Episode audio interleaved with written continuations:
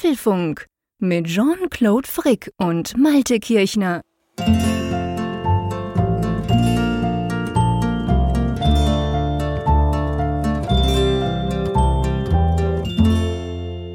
Folge 327 vom Apfelfunk Podcast, aufgenommen am Mittwoch, der 11. Mai 2022, wie immer abends aufgenommen. Und lieber Jean-Claude, ich würde sagen, wir fangen heute mal mit so einem kleinen Blick über den Tellerrand an. Wir sind ja hier ein ganz aktueller Podcast. Das, das Eisen wird ja sozusagen in der Sendung immer geschmiedet. Sowas von, genau. Es glüht noch förmlich in der Hand, während wir darüber sprechen. Nein, es ist ein eigentlich auf den ersten Blick etwas abseitiges Thema für einen Apple-Podcast. Und zwar ist ja heute Abend an diesem 11. Mai der europäischen Ortszeit die Google I.O. Keynote hat da mhm. stattgefunden. Du hast sie sicherlich auch angesehen. Ja. Und ähm, trotzdem, erstens haben wir für Apple-Nutzer immer so ein paar Ableitungen, weil ja Services uns ja auch betreffen. Also es ist ja Klar. durchaus sehr wohl so, dass es eben auch interessante Dinge für Apple-Nutzer gibt. Und der andere Punkt, den ich immer bei solchen, und deshalb gucke ich mir solche Veranstaltungen auch mal sehr interessiert an, also neben den News, mhm welchen Charakter haben die? Wie sind die aufgezogen? Weil man kann ja eigentlich das, was Apple macht, immer so richtig erst bewerten, wenn man es auch ein wenig ja. vergleicht mit dem, wie es andere machen. Ja, und deshalb lass, in Kontext gesetzt, genau. Ja, deshalb lass uns kurz drüber sprechen, mhm. kein großes Thema drau draus machen, aber einfach so zwei Fragen im Prinzip. Wie mhm. findest du, oder fangen wir mal mit dem Highlight an. Was, was war dein Highlight? naja, gut, bei mir ist ja immer, das, das Problem habe ich an der WWDC auch, muss ich sagen. Ich, ich, ich schwanke immer zwischen Software und Hardware hin und her, weißt du? Hm. Und hier war es jetzt wirklich so, klar, sie haben Android 13 vorgestellt. Äh, ich, ich fand jetzt, ich, ich habe noch nicht alle diese Papers gelesen und ich muss auch sagen, ich habe ziemlich quer gelesen und habe dann eben noch andere Dinge getan, während der Livestream im Hintergrund läuft. Das ist der Unterschied. Wenn ein Apple-Podcaster äh, das macht, darf er das bei Google, bei Apple natürlich nicht. Ähm, ich fand jetzt tatsächlich die Pixel 6a, Pixel 7 und vor allem auch die Pixel Watch zumindest potenziell mega spannend. Mhm. Auch wenn ich als Schweizer mich jetzt schon in der Sekunde ärgere, weil ich genau weiß, dass das niemals zu uns kommen wird von Google. Aber ähm, Android 13 ist so ein bisschen unfassbar für mich. Das ist eigentlich kein Highlight, muss ich dir ganz ehrlich mhm. sagen. Ich fand ja. das langweilig. Ja, absolut. Also ich bin da tatsächlich so, dass ich auch die Hardware jetzt nicht besonders spannend fand, mit Ausnahme der Pixel Watch. Mhm. Also die, du weißt ja, ich habe ein Febel, auch wenn du das ja hast, für runde Uhren. Ich weiß, also ja. Für runde digitale Uhren. Und ja. ich finde, ich finde, die ist zumindest so vom Ansehen her ziemlich gelungen einfach. Sie sieht einfach. Ja. Sieht schick aus. Sieht ja. schön aus. Ja. Ob sie dann wirklich auch handlich ist, also ist, muss sich das zeigen, muss man, genau. das muss man sehen. Ja, ja, genau. Also das wäre so von der Hardware das, was ich jetzt so ganz ja. interessant fand. Ich, ich finde noch, muss ich noch kurz einhaken. Ich finde dieses Pixel Tablet. Sie haben ja nicht extrem viel darüber gesagt. Das finde ich dahingehend potenziell spannend, weil ich mir, ich sag's ganz ehrlich, hier in einem Apple, Apple Podcast, ich würde mir schon wünschen, dass Android im Bereich Tablets einfach mal noch eine Schippe drauflegt. Einfach schon ja. nur, um auch Apple vielleicht mal zu zwingen, weil seien wir ja. ehrlich, Apple ist Lichtjahre weit weg mit ihrem Tablet-Betriebssystem. Android ist einfach scheiße auf Tablets. Und dieses Pixel-Tablet hat zumindest die, die Chance, dass sich Google auch mal Zeit nimmt und überlegt, hey, was müsste man denn bei Tablet anders machen? Da kann man nicht einfach so ein Smartphone-Betriebssystem drüber stülpen und dann ist gut. Also von dem her finde ich das rein potenziell, selbst als Apple-Nutzer, eigentlich recht spannend, auch wenn ich noch nicht genau abschätzen kann heute Abend, ob das was wird oder nicht. Ja, aber du hast recht, äh, Konkurrenz belebt ja bekanntlich das Geschäft. Genau. Und ich denke einfach auch, um da eine Ableitung zum Apple-Universum zu ziehen, dass diese Müdigkeit bei Apple, zum Beispiel das iPad Pro wirklich zum Pro-Gerät zu machen, Geht auch, auch wenig damit zu tun hat, dass sie eben sich diesen Luxus ja auch leisten können, das ja einfach nicht. schleifen zu lassen. Oder, genau. oder uns zum Beispiel Features, die wir in iOS 15 dann, äh, in iOS 14 schon hatten, dann mit iPadOS 15, genau. iPadOS 15 nachzuliefern fürs iPad. Man Was denke da an das, die App-Mediathek. Genau. Also das kannst du nur machen, wenn du weißt, oh, die anderen sind sowieso drei Kilometer weit entfernt. Genau, die, genau. Von dem muss ich sowieso keine Angst haben. Das ist genau also der das, Punkt. Das ist ein ganz wichtiger Punkt. Ja, also jenseits der Hardware, wie gesagt, Smartphones. Ich weiß nicht, Smartphones, ich werde natürlich was anderes sagen, wenn wir im September über das nächste iPhone reden, aber, aber so, so richtig, ja, faszinieren mich nicht mehr. Es gab mal ja. so Zeiten, wo auch Android-Geräte irgendwas hatten, wo ich dachte, hey, cool, das hätte ich auch gerne mal am iPhone. Aber da muss ich dir ganz ehrlich sagen, die sehen vielleicht ganz nett aus, aber das ist das ja auch der auch. Grund. Das ist ja auch der Grund, warum ich schon nach wie vor, auch drei Jahre später, immer noch so geflasht bin von diesen faltbaren Dingern. Weil, weil genau ja. das ist der Punkt. Eigentlich ja. sind Smartphones mega langweilig, inklusive der iPhones. Seien wir doch ehrlich. Was tut sich da in den letzten Jahren? Das sind alles mhm. so ganz kleine Veränderungen. Der eine, der das gerade braucht, findet das geil. Aber im Prinzip, boah. Und da war halt mal was, wow, cool, da kannst du zusammenlegen, ob du es brauchst oder nicht, aber das ist jetzt mal was Neues. Und ich, ich bin ganz bei dir. Also ich finde auch Pixel 7, pff, ja, boah, ja. und 6a, okay, ein bisschen günstiger wie ein iPhone SE das ist alles eigentlich nicht wirklich spannend für, für Leute wie uns, die halt jedes Smartphone irgendwie angucken. Und ja, da, da bin ich also völlig bei dir.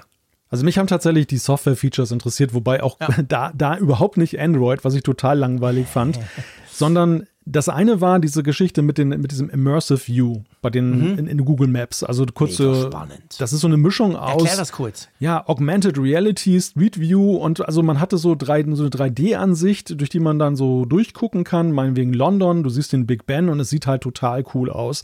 Und das ist, ja, das ist jetzt natürlich so Apple hat jetzt eine Schippe draufgelegt bei den Karten. Du siehst halt, Google geht jetzt so, die, die haben da die Nase vorn, die gehen da jetzt den nächsten Schritt. Das ist, das mhm. ist wirklich so eine ganz äh, spannende Geschichte, finde ich. Und da sieht man eben, wie der Wettbewerb dann auch diesen Sektor sehr beflügelt, einfach ja. auch so technologisch.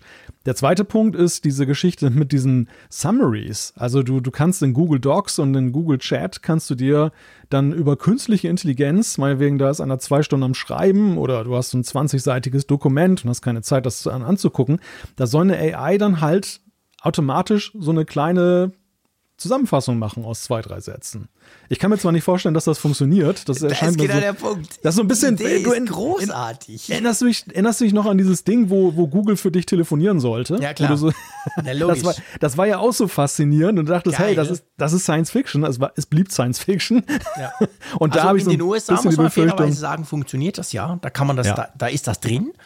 Aber, äh, und das ist halt, muss ich wirklich sagen, bei Google finde ich das extremer. Ich sage das nicht als Schweizer, der gefrustet ist, dass wir keine Hardware kriegen. Aber ich finde, bei Google ist es noch viel extremer als bei Apple, dass einfach mega viele Dinge gar nie bei uns ankommen. Ja. Oder auch überhaupt gar nie kommen. Erinnerst du dich vor drei Jahren oder vier, das war vor der Pandemie, haben die so ein geiles Feature gebracht, wo du bei Fotos, zum Beispiel du fotografierst im Zoo den großen Löwen und dann ist dieser blöde Zaun dazwischen. Dann hatten die so ein Feature, wo du wirklich mit einem Klick, dann war der Zaun weg. Oder du fotografierst beim Strand und mit einem Klick ist, ist alle Leute um dich rum sind weg und der Frick steht allein am geilen Strand. Das kann man alles mit anderen Apps inzwischen einigermaßen tun, aber es war völlig integriert in Google Fotos und es sah auf der Google I.O. damals hammermäßig aus. Ich habe mich riesig gefreut das ist bis heute nicht rausgekommen. Also ja. Google ist auch so eine Firma, die bringen manchmal Dinge, die dich richtig flashen, aber die kommen einfach nie. Ja, da sind wir schon fast bei dem Thema, wie man diese Veranstaltung im Vergleich zu Apples Keynote sehen sollte. Aber der letzte Punkt noch kurz, und den fand ich auch ganz nett, ist diese Portrait Lighting, äh, Lighting Geschichte, dass du mit, auch mit künstlicher Intelligenz soll sozusagen eine Lichtquelle sozusagen simuliert werden, die dich aufhält, sodass du dann in Videokonferenzen halt dann mhm. gut zur Geltung kommst. Finde ich auch vom Ansatz her sehr interessant. Müsste man natürlich gucken, ob das nicht total schräg ja, aussieht. Echtes Licht, aber ja, okay, ich gebe dir ja. recht. Das ist natürlich etwas, was ganz vielen Leuten Leuten ganz viel bringen würde. Genau, also ich hoffe, ich bin da optimistischer, dass die Software das richtet, als dass die Leute mal selber drauf kommen, eine, eine Lichtquelle Nee, das ist so. Ich, bin ich völlig bei dir. Schau dir die ganzen Kollegen an und du denkst manchmal, boah, was bist denn du für ein dunklen Loch? Und du weißt ja. es nicht so ist, aber es ist halt schlecht ausgeleuchtet. Ja, das, das wäre cool, ja. Aber du hast es gerade so schon so schön übergeleitet, ne? So diese, diese Frage, was sind das eigentlich für Veranstaltungen? Also zwei Sachen fallen mir dazu ein. Das erste ist es immer so eine merkwürdige Mischung aus Fantasiererei und, und echten Produkten ja, bei Google. Genau, stimmt. Und der, und der zweite Punkt ist, es ist unglaublich langwierig und langweilig ja, Wahnsinn. teilweise. Wahnsinn. Ja, stundenlang. Oh. Es ist jetzt Viertel nach zehn, inzwischen ist es durch, aber das ist nicht wie fertig, Apple, ja. die das irgendwie in früher noch eineinhalb Stunden und jetzt ja sowieso viel kürzer, sondern das ist wahnsinnig langfädig und da kommen zwischendurch auch krasse Nerds auf die Bühne, muss man auch sagen, bei Google, ja. die du bei Apple niemals vor ein großes Publikum lassen würdest, weil niemand sie versteht, außer die Google-Programmierer, die in der ersten Reihe sitzen. Also es ist schon ganz anders, was das anbelangt, als eine Apple Keynote, das muss man wirklich sagen. Ja, ich glaube, bei Apple haben sie das insofern zumindest historisch etwas besser gelöst, weil sie haben ja auf der einen Seite die Keynote, die ja so wie bei Google ja. jetzt ja auch dann sich an die interessierte Öffentlichkeit gleichermaßen wendet. Und dann haben sie noch die State of the Union. Und, genau. Wobei man da sagen muss, dass die sich durch diese ganze Online-Geschichte bei Apple auch nicht zum Guten entwickelt hat. Also ja, die, das hast die, du gesagt letztes Jahr, genau. Die fand ich, ich die fand ich in der Vergangenheit schon deutlich besser. Mhm. Die hat mir jetzt zuletzt nicht mehr gut gefallen. Aber so von der, vom Prinzip her finde ich eigentlich diese ganze Geschichte ziemlich gut, weil ja. du hast auf, du hast wirklich nochmal so ein kleines Fest für die Entwickler selber ja. und, und da können die dann sich auch abfeiern so und ihren schrägen ja, Humor und ausleben die, die nicht so. mehr zwingend dabei und so, genau. Das finde ich auch, da hast du genau. völlig recht. Also Google vermischt das halt völlig ineinander zwischen eben Nerd Talk, Developer Talk, dann neues Produkt, dann plötzlich Hardware, dann die Google-Suche, die ja auch verbessert wurde und so weiter und das ist alles zusammengemischt in ein Riesending. Das ist, ja, kann man machen, aber ist ein bisschen ungewohnt, finde ich auch. Und dann Präsenzveranstaltung, wie fandst du das denn? Ja. Ja, wir es ist okay. Also wir wissen ja bei Apple auch noch nicht so wirklich, was uns da eigentlich blüht. Das ist ja auch noch so ein spannender Punkt. Ne? Es gab ja auch jetzt diese Konkretisierung mit der WWDC, dass sich ja Entwickler da äh, anmelden können, dass mhm. sie dann dabei sind. Es gibt dann ja irgendwie so eine ja, sie gucken sich dann halt gemeinsam diese aufgenommene Keynote an, was ich auch ein bisschen schräg, schräg finde. Finde ich mega schräg, ich auch. Aber ich, aber ich glaube mittlerweile, der Hauptpunkt, warum sie die Leute oder zumindest eine Fraktion da nach Cupertino holen, ist ja, dass sie da wohl irgendwie so ein neues Developer Center präsentieren ja. wollen. Und das klingt ja. für mich ein wenig so, als wenn es nicht irgendwie so eine virtuelle Kiste ist, sondern als wenn das ein Bau ist, da auf ja. diesem Campus, auf diesem, in diesem Apple Park. Ja, ja, ja so eine Anlaufstelle sein, genau. irgendwie. Ja, es, es, also ganz ehrlich, es, es wirkt halt jetzt nach zwei, gut zwei Jahren Pandemie, wirkt so ein bisschen merkwürdig im ersten Moment, wieder so Präsenzveranstaltungen. Habe ich gemerkt bei mir. Ich, ich fand die Google I.O. immer geil, weil es da in schönem Kalifornien ist, immer draußen, ist geiles Wetter meistens. Ich, ich gucke das eigentlich ganz gern. Aber ich merke so, äh, okay, man ist sich gar nicht mehr so gewöhnt, oder? Ja, also was ich, ich, was ich finde, was sie gut gemacht haben, und das hat aber bei ihnen ja auch Tradition bei Google, sie machen es ja draußen. Mhm. Und dadurch äh, entschärft sich das Ganze ja auch dann schon wieder so ja, klar. von der Fremdartigkeit. Ja, ne? Also draußen stimmt. ist ja eigentlich, glaube ich, schon wieder mehr Common Sense klar. als eben so Indoor-Veranstaltungen. Also Obendrein auch immer, die war ja, ist schon vor Jahren immer draußen, weißt du? Ja, ja, das genau. haben die jetzt nicht wegen der Pandemie gemacht. Nee, nee, ich war, weiß, ich weiß. So. Das, das hat bei den Traditionen, insofern ja, genau. bleiben sie sich da auch ja treu. Es passt halt nur unglaublich gut zufällig jetzt ne, zu dieser genau. Situation. Ja, genau. So Während Apple ja gerne im Keller ist. machen. Ja, ja, im Steve Jobs Theater willst du eigentlich nicht sitzen jetzt. Das stimmt tatsächlich. naja. Naja, gut. Du, la lass uns ähm, da einen kleinen Punkt machen. Ich finde es genau. super, dass, wir das, dass du das thematisch reingebracht hast, weil das war ja gerade, also quasi unmittelbar zwei, drei Stunden vor, bevor wir unsere Sendung hier aufzeichnen, ging das über die Bühne. Da werden jetzt auch noch ganz viele Infos nachgeliefert dann. Das ist ja immer so bei Apple auch. Äh, lass uns zu unserem Sponsor kommen, weil das passt gar nicht so schlecht, ehrlich gesagt. Das passt sogar hervorragend. Die Folge 327 wird wieder von unserem Sponsor NordVPN unterstützt. Und ich meine, diese Google I.O. konnte man jetzt natürlich gucken, absolut kein Problem, weltweit gestreamt auf YouTube, easy peasy. Aber ich erinnere mich gerade bei Google, dass ich schon recht viele Dienste ausprobiert habe, die nur gingen, weil ich mich per VPN als Amerikaner quasi verkleiden konnte, weil die irgendwelche Beschränkungen drauf hatten. Also das, das passt. Ich, ich muss sagen, dass ich bei Google das recht häufig genutzt habe, dieses VPN, wenn ich irgendwas mal testen wollte. Ja, das glaube ich. Und genau dafür ist NordVPN halt gut geeignet, denn sie haben 5500 superschnelle Server in 60 Ländern. Und äh, ich hatte, das ist ganz lustig, ich hatte letztens NordVPN auch mal wieder eingeschaltet, weil ich äh, irgend so eine Geofencing-Geschichte umgehen wollte. Mhm. Und ich habe Tage später gemerkt, dass ich irgendwann, weil ich sah an irgendeiner Website, dass gesagt wurde, ähm, du kommst aus Amerika. Und ich dachte, Moment, ich komme nicht aus Amerika. Bis ich dann feststellte, oh, ich habe das eingeschaltet gelassen und habe es gar nicht mehr gemerkt. Was natürlich auch Ausdruck davon ist, dass es ja so flüssig läuft, dass man ja. eben den Unterschied gar nicht feststellt. Also das, das ist wirklich so, ja, das ist mir auch schon passiert, auch ja. schon beim iPad. Also wirklich wochenlang. Das, das ist so schnell, dass du es nicht merkst. Und es ist ja auch, man kann ja zum Glück sechs Geräte gleichzeitig verbinden. Also wenn du es dann woanders noch brauchst, merkst du es eben unter Umständen auch nicht, dass dein iPad immer noch verbunden ist. Du hast gesagt, diese vielen Server, keine Aufzeichnung von Nutzerdaten, das Ganze ist doppelt verschlüsselt. Dadurch gibt es bessere Anonymität. Und es gibt ja ein neues Feature, gell? Das Ganze schützt dich jetzt auch noch am Mac. Genau. Es gibt nämlich den Online-Bedrohungsschutz und der ist inklusive, den könnt ihr auch nutzen, ohne dass eine VPN-Verbindung aufgebaut ist. Also der schützt euch zum Beispiel vor Viren, vor allen möglichen Bedrohungen, die es da eben da draußen gibt. Und das ist auch gerade in dieser Zeit ja eben auch von einer großen Bedeutung. Werbung auch, Tracker, also das ganze Portfolio des Nervens, Nervens ist dann sozusagen damit abgedeckt. Und das gibt es inklusive und ihr bekommt 73% Rabatt auf zwei Jahre dann äh, mit NordVPN. Also da lohnt sich das mal reinzugucken. nordvpn.com slash Apfelfunk oder den Code einfach Apfelfunk eingeben, dann seid ihr dabei. Ganz genau. Also herzlichen Dank. Wir verlinken das Ganze natürlich in den Show Notes. Da könnt ihr euch das nochmal genauer anschauen.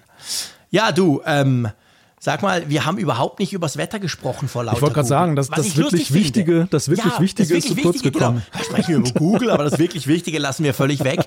Ähm, witzig finde ich ja bei Google, seit Jahren ist diese Keynote draußen und ich glaube, vielleicht korrigiert mich dann jemand von unserer Hörerschaft, aber es hat noch nie geregnet. Klar, ich meine, Kalifornien ist halt geil, muss man auch sagen. Wir waren ja beide schon da. Das Wetter ist, glaube ich, immer schön. Aber das finde ich schon auch recht cool. Bei uns ist im Moment auch kalifornisches Wetter. 28 Grad war es heute. Oh, Wahnsinn, ja. Ja, hier ist es nicht, zum Glück nicht ganz so warm. Heute waren 20 Grad. Es waren gestern auch, glaube ich, über 20 Grad. Für Nordseeverhältnisse im, dann Anfang Mitte Mai ist das schon ziemlich krass warm. Und äh, heute tatsächlich, heute Abend, es regnet endlich mal wieder. Also ich ah, sage wirklich super. endlich, weil es mhm. hat wirklich ja wochenlang so gut wie gar nicht geregnet. Und ja. äh, die Natur braucht es. Also es ist mir sehr recht. Es ist mir aber auch recht, dass es nicht jetzt so plättert, also dass es nur so ein leichter Regen ist. Und das ist für unsere Akustik hier perfekt. Und ich muss sagen, es ist eine Premiere. Das, das, bevor wir zu den Themen kommen, das, das werde ich noch kurz los. Normalerweise ist es ja jetzt so langsam die Zeit des Jahres, wenn es das erste Mal so richtig heiß wird bei uns, so wie zum Beispiel heute. Ähm, dass ich ja dann so ein bisschen anfange zu jammern hier unter meinem Dach. Du erinnerst dich vielleicht? Ja, ja. Immer im Sommer so, hey, der Frick hier bei 32 Grad und das war nie übertrieben. Es war wirklich so heiß immer und dann schwitzt er ein bisschen vor sich hin. Und das muss ich dir sagen, ist jetzt vorbei. Ich habe angenehme 22 Grad hier unterm Dach. Also mit anderen Worten, den halben Meter Isolation, den sie da im Herbst bei uns reingeballert haben in das neue Dach, der macht sich jetzt schon richtig bezahlbar. Nichts mehr mit Schwitzen, du. Ja, warte mal ab, wenn die 32 Grad okay. dann nach acht Wochen Hitze doch reinkommen. Du kriegst, enough, dann, du kriegst sie dann, muss, bis November nicht mehr raus. Man muss mal gucken, aber ich kann dahingehend vergleichen, dass halt früher wirklich so war und das ja. war ja bei mir immer das Problem. Ja, klar. Die Ziegel haben sich den ganzen Tag aufgeheizt Backofen, und da wir ne? gar ja. nichts drunter hatten, nur so eine Pappe, dann haben die, es war oft in der Nacht heißer als am Tag, weißt du, weil die dann haben da gemütlich so stundenlang noch die Wärme abgegeben. Und jetzt, gut, jetzt haben wir noch Solarpanels vorne dran. Ich weiß nicht, ob die auch noch helfen oder ob die eher sogar kontraproduktiv sind, weil die heiß werden. Ich weiß es nicht. Aber Fakt ist, es ist sehr, sehr angenehm und da freue ich mich natürlich drauf. Auch wenn der Nachteil der ist, dass ich ja da schon immer so eine ganz gute Ausrede hatte, wenn ich Quatsch erzählt habe. Weil ja, ich meine, hey, es war wirklich manchmal kein Scherz, 32 Grad um 11 ja, ja. Uhr hier in der Nacht. Ich weiß. Ich schwitze vor mich hin und dann erzählt man halt irgendeinen Quatsch. Jetzt kann ich diese Ausrede zumindest nicht mehr bringen. Dafür können wir jetzt endlich sagen, du bist ein cooler Typ. ja, ob so weit geht, weiß ich noch nicht. Wenn es nur das wäre. Ja, mal schauen. Wir ja. werden es sehen. Aber du, komm, lass uns mal nach diesem schon beinahe rekordverdächtigen Intro, lass uns mal langsam zu den Themen kommen. Ja, heiße Themen für coole Typen und zwar das erste. das, erste das erste ist ein Ende mit Touch. AD iPod. Genau. Schlüsselmoment. Apple, Google und Microsoft, Microsoft unterstützen jetzt Fido. Take Me Home, und zwar Apples ML-Chef, der bleibt künftig zu Hause. Hin und Web, wir müssen über One Password 8 sprechen. Webcam-Marke Eigenbau. Wir sprechen über Camo und das iPhone. Abgefahren, warum BMW momentan kein CarPlay beherrscht. Wer denkt sich eigentlich die idiotischen Headlines hier aus beim Apfelfunk? Ja, aber darfst du raten? Ich weiß, wer es ist. aber wir verraten es jetzt nicht. Ihr dürft uns gerne schreiben, was ihr denkt. und dann noch Apfelstücke, USB-C beim iPhone und wir sprechen über die EU und CSAM. Genau, dann Umfrage der Woche und natürlich Zuschriften unserer Hörerschaft. Wir haben eine ganz spannende Frage betreffend Auswanderung. Nein, es geht nicht um mich. So, also lass uns mal anfangen. Ich dachte schon, du kommst ja her. Genau, du dachtest schon, ich wandere. Mir ist ich, gewähr, heiß, ich, ich gewähre dir Asyl, lieber Jean-Claude. Oh, das ist aber lieb von dir. ja, lass uns mal anfangen ja. und ich sag's dir ganz ehrlich mit einem traurigen Thema. Nein, ja. falsch, mit einem emotionalen Thema. Ich habe wirklich gemerkt, dieses Thema hat mich emotional berührt, nämlich das Ende des iPods. Ja, in der Tat. Und ich glaube, es hat nicht nur dich berührt, denn wenn ich heute die Medienlandschaft so angeguckt habe, ich habe ganz viele Kommentare gelesen, ich mhm. habe ganz viele Nachrufe, äh, Bilderstrecken gesehen. Also mhm. dieser iPod, den wir eigentlich jetzt als Produkt in den letzten Jahren gar nicht mehr wahrgenommen haben, den, den irgendwie, glaube ich, auch ganz viele schon im Kopf so beerdigt hatten, ja, der, der ist uns jetzt nochmal ins Bewusstsein mhm. gerückt, mhm. weil jetzt diese Ära tatsächlich endgültig vorbei ist. Also Apple hat bekannt gegeben, der iPod Touch, der letzte Vertreter seiner Art, der ist jetzt nach 21 Jahren, also nicht der iPod Touch, den gibt es erst kürzer, aber 21 Jahre nach dem ersten mhm. iPod ist jetzt Schluss mit dem Musikabspieler von Apple, wobei Apple das sehr raffiniert gemacht hat. In ihrer Pressemitteilung haben sie dann so geschrieben, sinngemäß, die Musik spielt weiter, denn mhm. sie verweisen so darauf von wegen, naja, es ist ja eben so, alle möglichen Geräte von uns können ja mittlerweile Musik mhm. abspielen. Ihr braucht gar keinen extra Abspieler mehr. Ja, und das kann man ihnen ja auch glauben. Also ich habe auch geschmunzelt bei dieser Medienmitteilung und dachte, hey, geile Headline, wer hat denn die geschrieben? Ähm, und, und, und dann aber muss man natürlich fairerweise sagen, Musik ist ja nach wie vor für Apple ein mega wichtiges Thema. Kommen wir vielleicht auch noch drauf. Schau dir die Kopfhörer an, schau dir Apple Music an und eben schau dir an, wer alles Musik spielen kann bei Apple. Fast jedes Gerät ja irgendwie. Aber nichtsdestotrotz, der iPod, das, das war ja nicht nur eine Ikone Anfang der 2000er Jahre. Wir alle erinnern uns an diese Werbung mit den, mit den schwarzen Silhouetten und den weißen Kopfhörern und so, sondern letztendlich, eigentlich kann man ja sagen, der iPod hat erstens Apple gerettet, weil da richtig viel Kohle reinkam zu einer Zeit, wo Apple, wo es Apple wirklich nicht gut ging. Und dadurch kann man aber auch sagen, ohne den iPad ziemlich sicher auch kein iPhone letztendlich. Ja, ja, das ist der Punkt. Also ich glaube, dass der technologische Wert dieses Geräts so im Jahre 2020 so gen Null tendiert. Das Logisch, wirklich, absolut. Es, es ist nicht so, dass uns das jetzt irgendwie in unserem Alltag fehlt. Insofern hat Apple ja sogar recht. Die, die mhm. Musik, also die, die Abstimmung mit den Füßen hat ja längst stattgefunden. Die Menschen Klar. haben eben andere Geräte gefunden und der, der, der Ausstieg vom, vom iPod wurde ein Stück weit ja auch schon mit dem Beginn des iPhones ja eingeläutet. Der iPod Touch, der, der hat dann dem Ganzen nochmal so etwas, eine Verlängerung gegeben, weil er eine gute Idee, noch gute neue Ideen eingebracht hat. Aber für den Original-iPod, beziehungsweise so die Abspieler ohne Display, war es mhm. ja dann vorbei. Aber für Apple, es ist halt einfach Ausdruck dieses Wirtschaftswunders von Apple. Das ist so ja, wirklich, genau. Das, genau. Das, deshalb fällt diese, dieser Ausstieg eben auch emotional sowohl Apple als auch den, den Kunden so schwer. Ja, ja ich glaube, ich glaub, das, das ist genau der Punkt. Und, und dazu kommt irgendwie, ich habe wirklich jetzt mit vielen Leuten heute gesprochen, weißt du, ich hatte auch diverse Radioanfragen zu diesem Thema und da habe ich die Leute immer gefragt, hey, wie ist denn bei dir? Wie war es denn eigentlich? Erinnerst du dich noch und so? Und je nach Alter natürlich, aber fast alle haben in irgendeiner Form eine Beziehung zu diesem iPod. Die wissen noch, ja, bei mir war es der erste, keine Ahnung, irgendeiner hat mir geschrieben, iPod Shuffle war sein erster, fand ich lustig. Und dann aber halt schon auch noch viele, die so ein bisschen älter sind, die das noch wissen. Und ich zum Beispiel, ich, also ich meine, ich war jetzt nie, ich, ich, ich war früher, ich, ich hatte zwar schon den Mac Classic 1991, glaube ich, da bin ich vom Amiga zum Mac gewechselt und war von da an auf der Apple-Seite quasi, auf der hellen Seite der Macht sozusagen.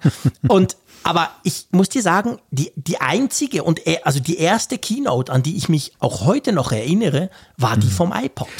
Ja, machen wir uns, machen wir uns nichts vor. Diese, die, der Mac ist zwar für Apple deutlich wichtiger in seiner Geschichte, in ihrer Geschichte, als jetzt der iPod, mhm. weil es einfach, einfach da die Wurzeln liegen, aber das ist eher so aus der Nerd-Ecke. Das interessiert genau. ein, das interessiert eine Nische. Der iPod ja. hat ja gerade auch die Marke Apple ähm, in eine große breite Öffentlichkeit genau getragen.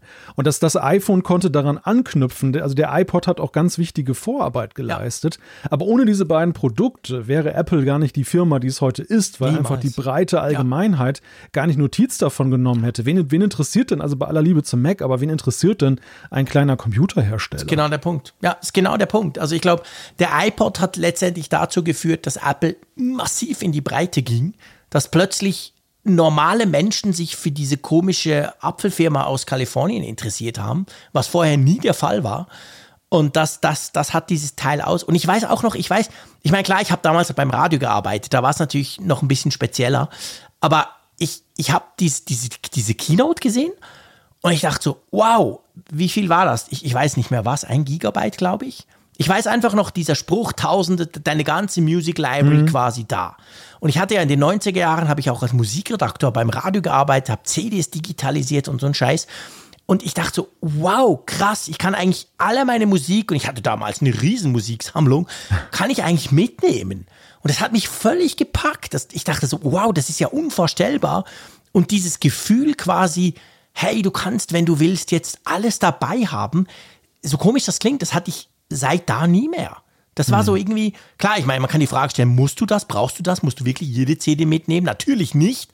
Aber es war irgendwie so ein Gefühl, wow, geil, ja, dass sowas möglich ist. Aber das, genau dieses Gefühl hatten wir dann ja ein zweites Mal mit dem Smartphone, weil wir dieses ganze ja. Wissen der Welt hatten wir dann auch plötzlich in der ja, Jackentasche. Genau. Es war sozusagen die Fortschreibung. Wir haben nicht Absolut. mehr nur die Musik dabei gehabt, sondern eben auch, und damit hat, darauf hat Apple ja auch modular aufgebaut. Wir erinnern uns an diese legendäre Keynote. Das, der, mhm. der iPod war ja eines von diesen drei Geräten, genau. was dann eben neben dem Internet Communication Device, dem Telefon, und genau. dem Telefon ja. in dieses iPhone aufgegangen ist. Und alleine dadurch, also alleine diese Keynote hat ja schon den Weg vorgezeichnet, den eben der iPod dann mit deutlicher Verzögerung, was ich faszinierend finde. Also 2007 mhm. wurde das erste iPhone vorgestellt, 2022 der letzte iPod eingestellt. Eine in der Technikwelt unfassbar lange Zeit ja, eigentlich noch, die, da, ja. dazwischen gelegen hat und die der iPod ja über weite Strecken auch sehr souverän noch zurückgelegt hat. Wir ja. haben ja jetzt wirklich erst in den letzten Jahren ja nun dann auch so gesagt, okay, ist das Ding auch durch, ne? Also ist, ja, ja, dass, da, dass, da, jetzt auch nichts mehr kam, dass dann jetzt, ich weiß nicht, ich glaube, die 1000 Tage waren jetzt irgendwann voll vor einigen Wochen oder Monaten. Ja, und klar. da gab es dann auch schon so diese ersten lauten Fragen, hat das noch eine, noch eine Zukunft? Und jetzt gibt es halt die, die Antwort darauf. Mhm. Was sagst du zum Timing? Warum gerade, warum gerade jetzt? Das habe ich mich echt auch gefragt. Das habe ich mich wirklich auch gefragt, weil ich meine, der, der letzte iPod Touch, wann kam der raus? Der wurde ja mal noch, noch, es war glaube ich der siebte oder siebte Generation iPod Touch. Das war irgendwie 20, ich glaube, du hast sogar geschrieben in deinem Beitrag, oder? 2019. 2019, genau, mhm. also noch vor der Pandemie. Der Punkt ist natürlich so ein bisschen der, ähm, ich, ich glaube, wenn du so ein Produkt weiter pflegen willst. Und wir haben ja so ein paar Produkte bei Apple, wo es nicht jedes Jahr ein Update gibt. Aber ich glaube, so drei Jahre, da, musst du irgendwie, musst du wieder was machen. Und ich habe das Gefühl, beim iPod Touch wäre das jetzt der Punkt gewesen. Also wenn du das jetzt hättest wollen weiterziehen, ja, dann hätte jetzt da mal einer kommen müssen. Und ja, du hast vorhin gesagt, es gibt überhaupt keinen Grund, dass es einen neuen braucht. Also haben sie wohl einfach gedacht, okay, jetzt ziehen wir den Stecker. Oder meinst du, da steckt mehr dahinter?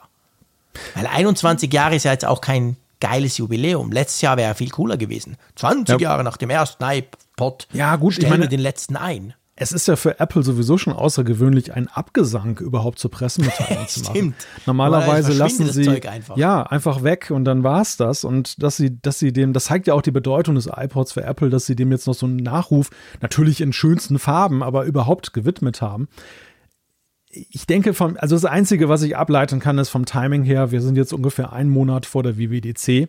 Und das ist ja immer so die klassische Zeit, wo sie einerseits jetzt Sachen als Neuheiten schon vorstellen, die nicht mehr reingepasst haben in die Keynote. Mhm. Und, und zum anderen, aber jetzt ist auch der optimale Zeitpunkt, nochmal eben sozusagen AD, AD, AD, so irgendwelche Sachen, die man aus dem Sortiment nimmt, weil nämlich in ja. einem Monat, wenn da neue Software da ist oder vielleicht sogar mehr, man weiß es nicht, dann ist es vergessen dann, ja, dann ist das halt stimmt. völlig übertüncht. Es wäre ungünstiger, umgekehrt vorzugehen, weil dann äh, ja, geht man so in den Sommer hinein. Ja. ja. guter Punkt. Da hast du natürlich absolut recht. Es kann natürlich auch viel profaner sein. Es kann sein, dass sie es erst jetzt gemerkt haben, dass sie den nicht im Portfolio haben. hey, mal. shit, wir, wir verkaufen noch diesen iPod. Das gibt ja gar nicht. Stell das Ding sofort ein hat, hat Tim mal wieder einen Apple Store besucht und hat dann genau. im Regal gesehen, was ist, was ist das, das denn? Was ist das denn für eine noch? Box? Warum was sind das für bunte das Dinger? Genau. Aber du, jetzt mal, jetzt ja. mal Spaß beiseite. Was ich auch festgestellt habe, zumindest auf Twitter, das ist natürlich eine, überhaupt nicht repräsentativ, aber es gibt ja schon noch einige, die dem auch nachtrauern, nicht unter dem Aspekt letzter iPod Musikdevice, hm. sondern halt unter dem Aspekt, hey, der iPod Touch war halt eigentlich ein iPhone ohne Phone und dadurch ganz praktisch. Ich meine, meine Kinder hatten auch bis sie pff, acht waren, sieben waren so, hatten ja auch ihre, jeder hat einen iPod Touch. Ja, und da sind wir auch schon bei dem Punkt, warum der iPod überhaupt so lange überlebt hat. Denn genau dieser Aspekt, den du benennst, hat, glaube ich, für Apple auch war ein gutes Geschäft, weil sie, ein, sie konnten eine jugendliche Zielgruppe damit erschließen, die sie andernfalls nicht gekriegt hätten. Mhm. Und ähm, ja, also hat dem ganzen Ding ja auch einen Nutzen gegeben. Also ich möchte nicht wissen, wie viele tatsächlich diesen iPod Touch tatsächlich noch für Musik eingesetzt haben und ähm, bei, bei, wie vielen das dann eben auch äh, so gerade für Heranwachsende so der mobile Browser auf der Couch war und die vor allem natürlich dann zum Gamen und, und die, um Apps aus dem App Store zu laden. Ich kann mir vorstellen, dass das eine mhm. große Rolle gespielt ja. hat. Du erinnerst dich vielleicht auch, ich, ich glaube, es war 2019, vielleicht war es sogar schon früher. Auf jeden Fall bei der letzten oder vorletzten Neu Neumachung vom iPod Touch haben sie nämlich gerade auch diese Spielgeschichte ziemlich nach vorne ge genommen und mhm. haben gesagt, hey, das ist doch das perfekte Device, um Games drauf zu spielen. Und das haben unsere Kinder auch ausführlich gemacht. Also beim einen iPod Touch ist wirklich am Schluss die Batterie, die war so durchgenudelt. Ich glaube, der hielt noch fünf Minuten und der andere ist noch voll funktionsfähig. Aber ich glaube, das ist schon ein Punkt, das haben viele zumindest geschätzt, weil es ja halt auch deutlich günstiger war als ein anderes Gerät. Ja, wobei ich glaube halt auch, dass das ein wenig egalisiert wurde durch das mittlerweile riesige Angebot an Gebrauchtgeräten oder auch in Haushalten, dass du, das dass sich da die alten iPhones stapeln. Also ja. du, du gehst heute eher dahin und gibst dem Nachwuchs ein, äh, ein iPhone ohne SIM-Karte, ein altes, Klar. was aber immer noch sehr leistungsfähig ist, ja. als dass du jetzt nochmal losrennst und kaufst einen iPod Touch. Und ja, ich denke mal, das hat das auch ein bisschen aufgefressen, diesen diesen Effekt, der, ja, der, der aber da war, definitiv, ja. Ja, genau. Plus natürlich, was auch dazu kam, dass, dass das iPad, also das große, also das, das günstigste, aber das, das 9, irgendwas Zoll, das war ja preislich auch nicht so weit weg von einem iPod Touch. Klar, der iPod Touch war super cool, weil er so klein war. Aber an und für sich musstest du sagen, ja, aber hey, jetzt rein mal ähm, Geld für Gerät ist natürlich so ein iPad war eigentlich viel besser und doch und doch nicht unbedingt teurer. Hm. Nun weiß ich allerdings ja schon, weil ich dich ja mal besucht habe und du hast ihn mir gezeigt, dass mhm. du, du bist ja Besitzer des ersten klassischen iPods gewesen, oder? Ja, ja.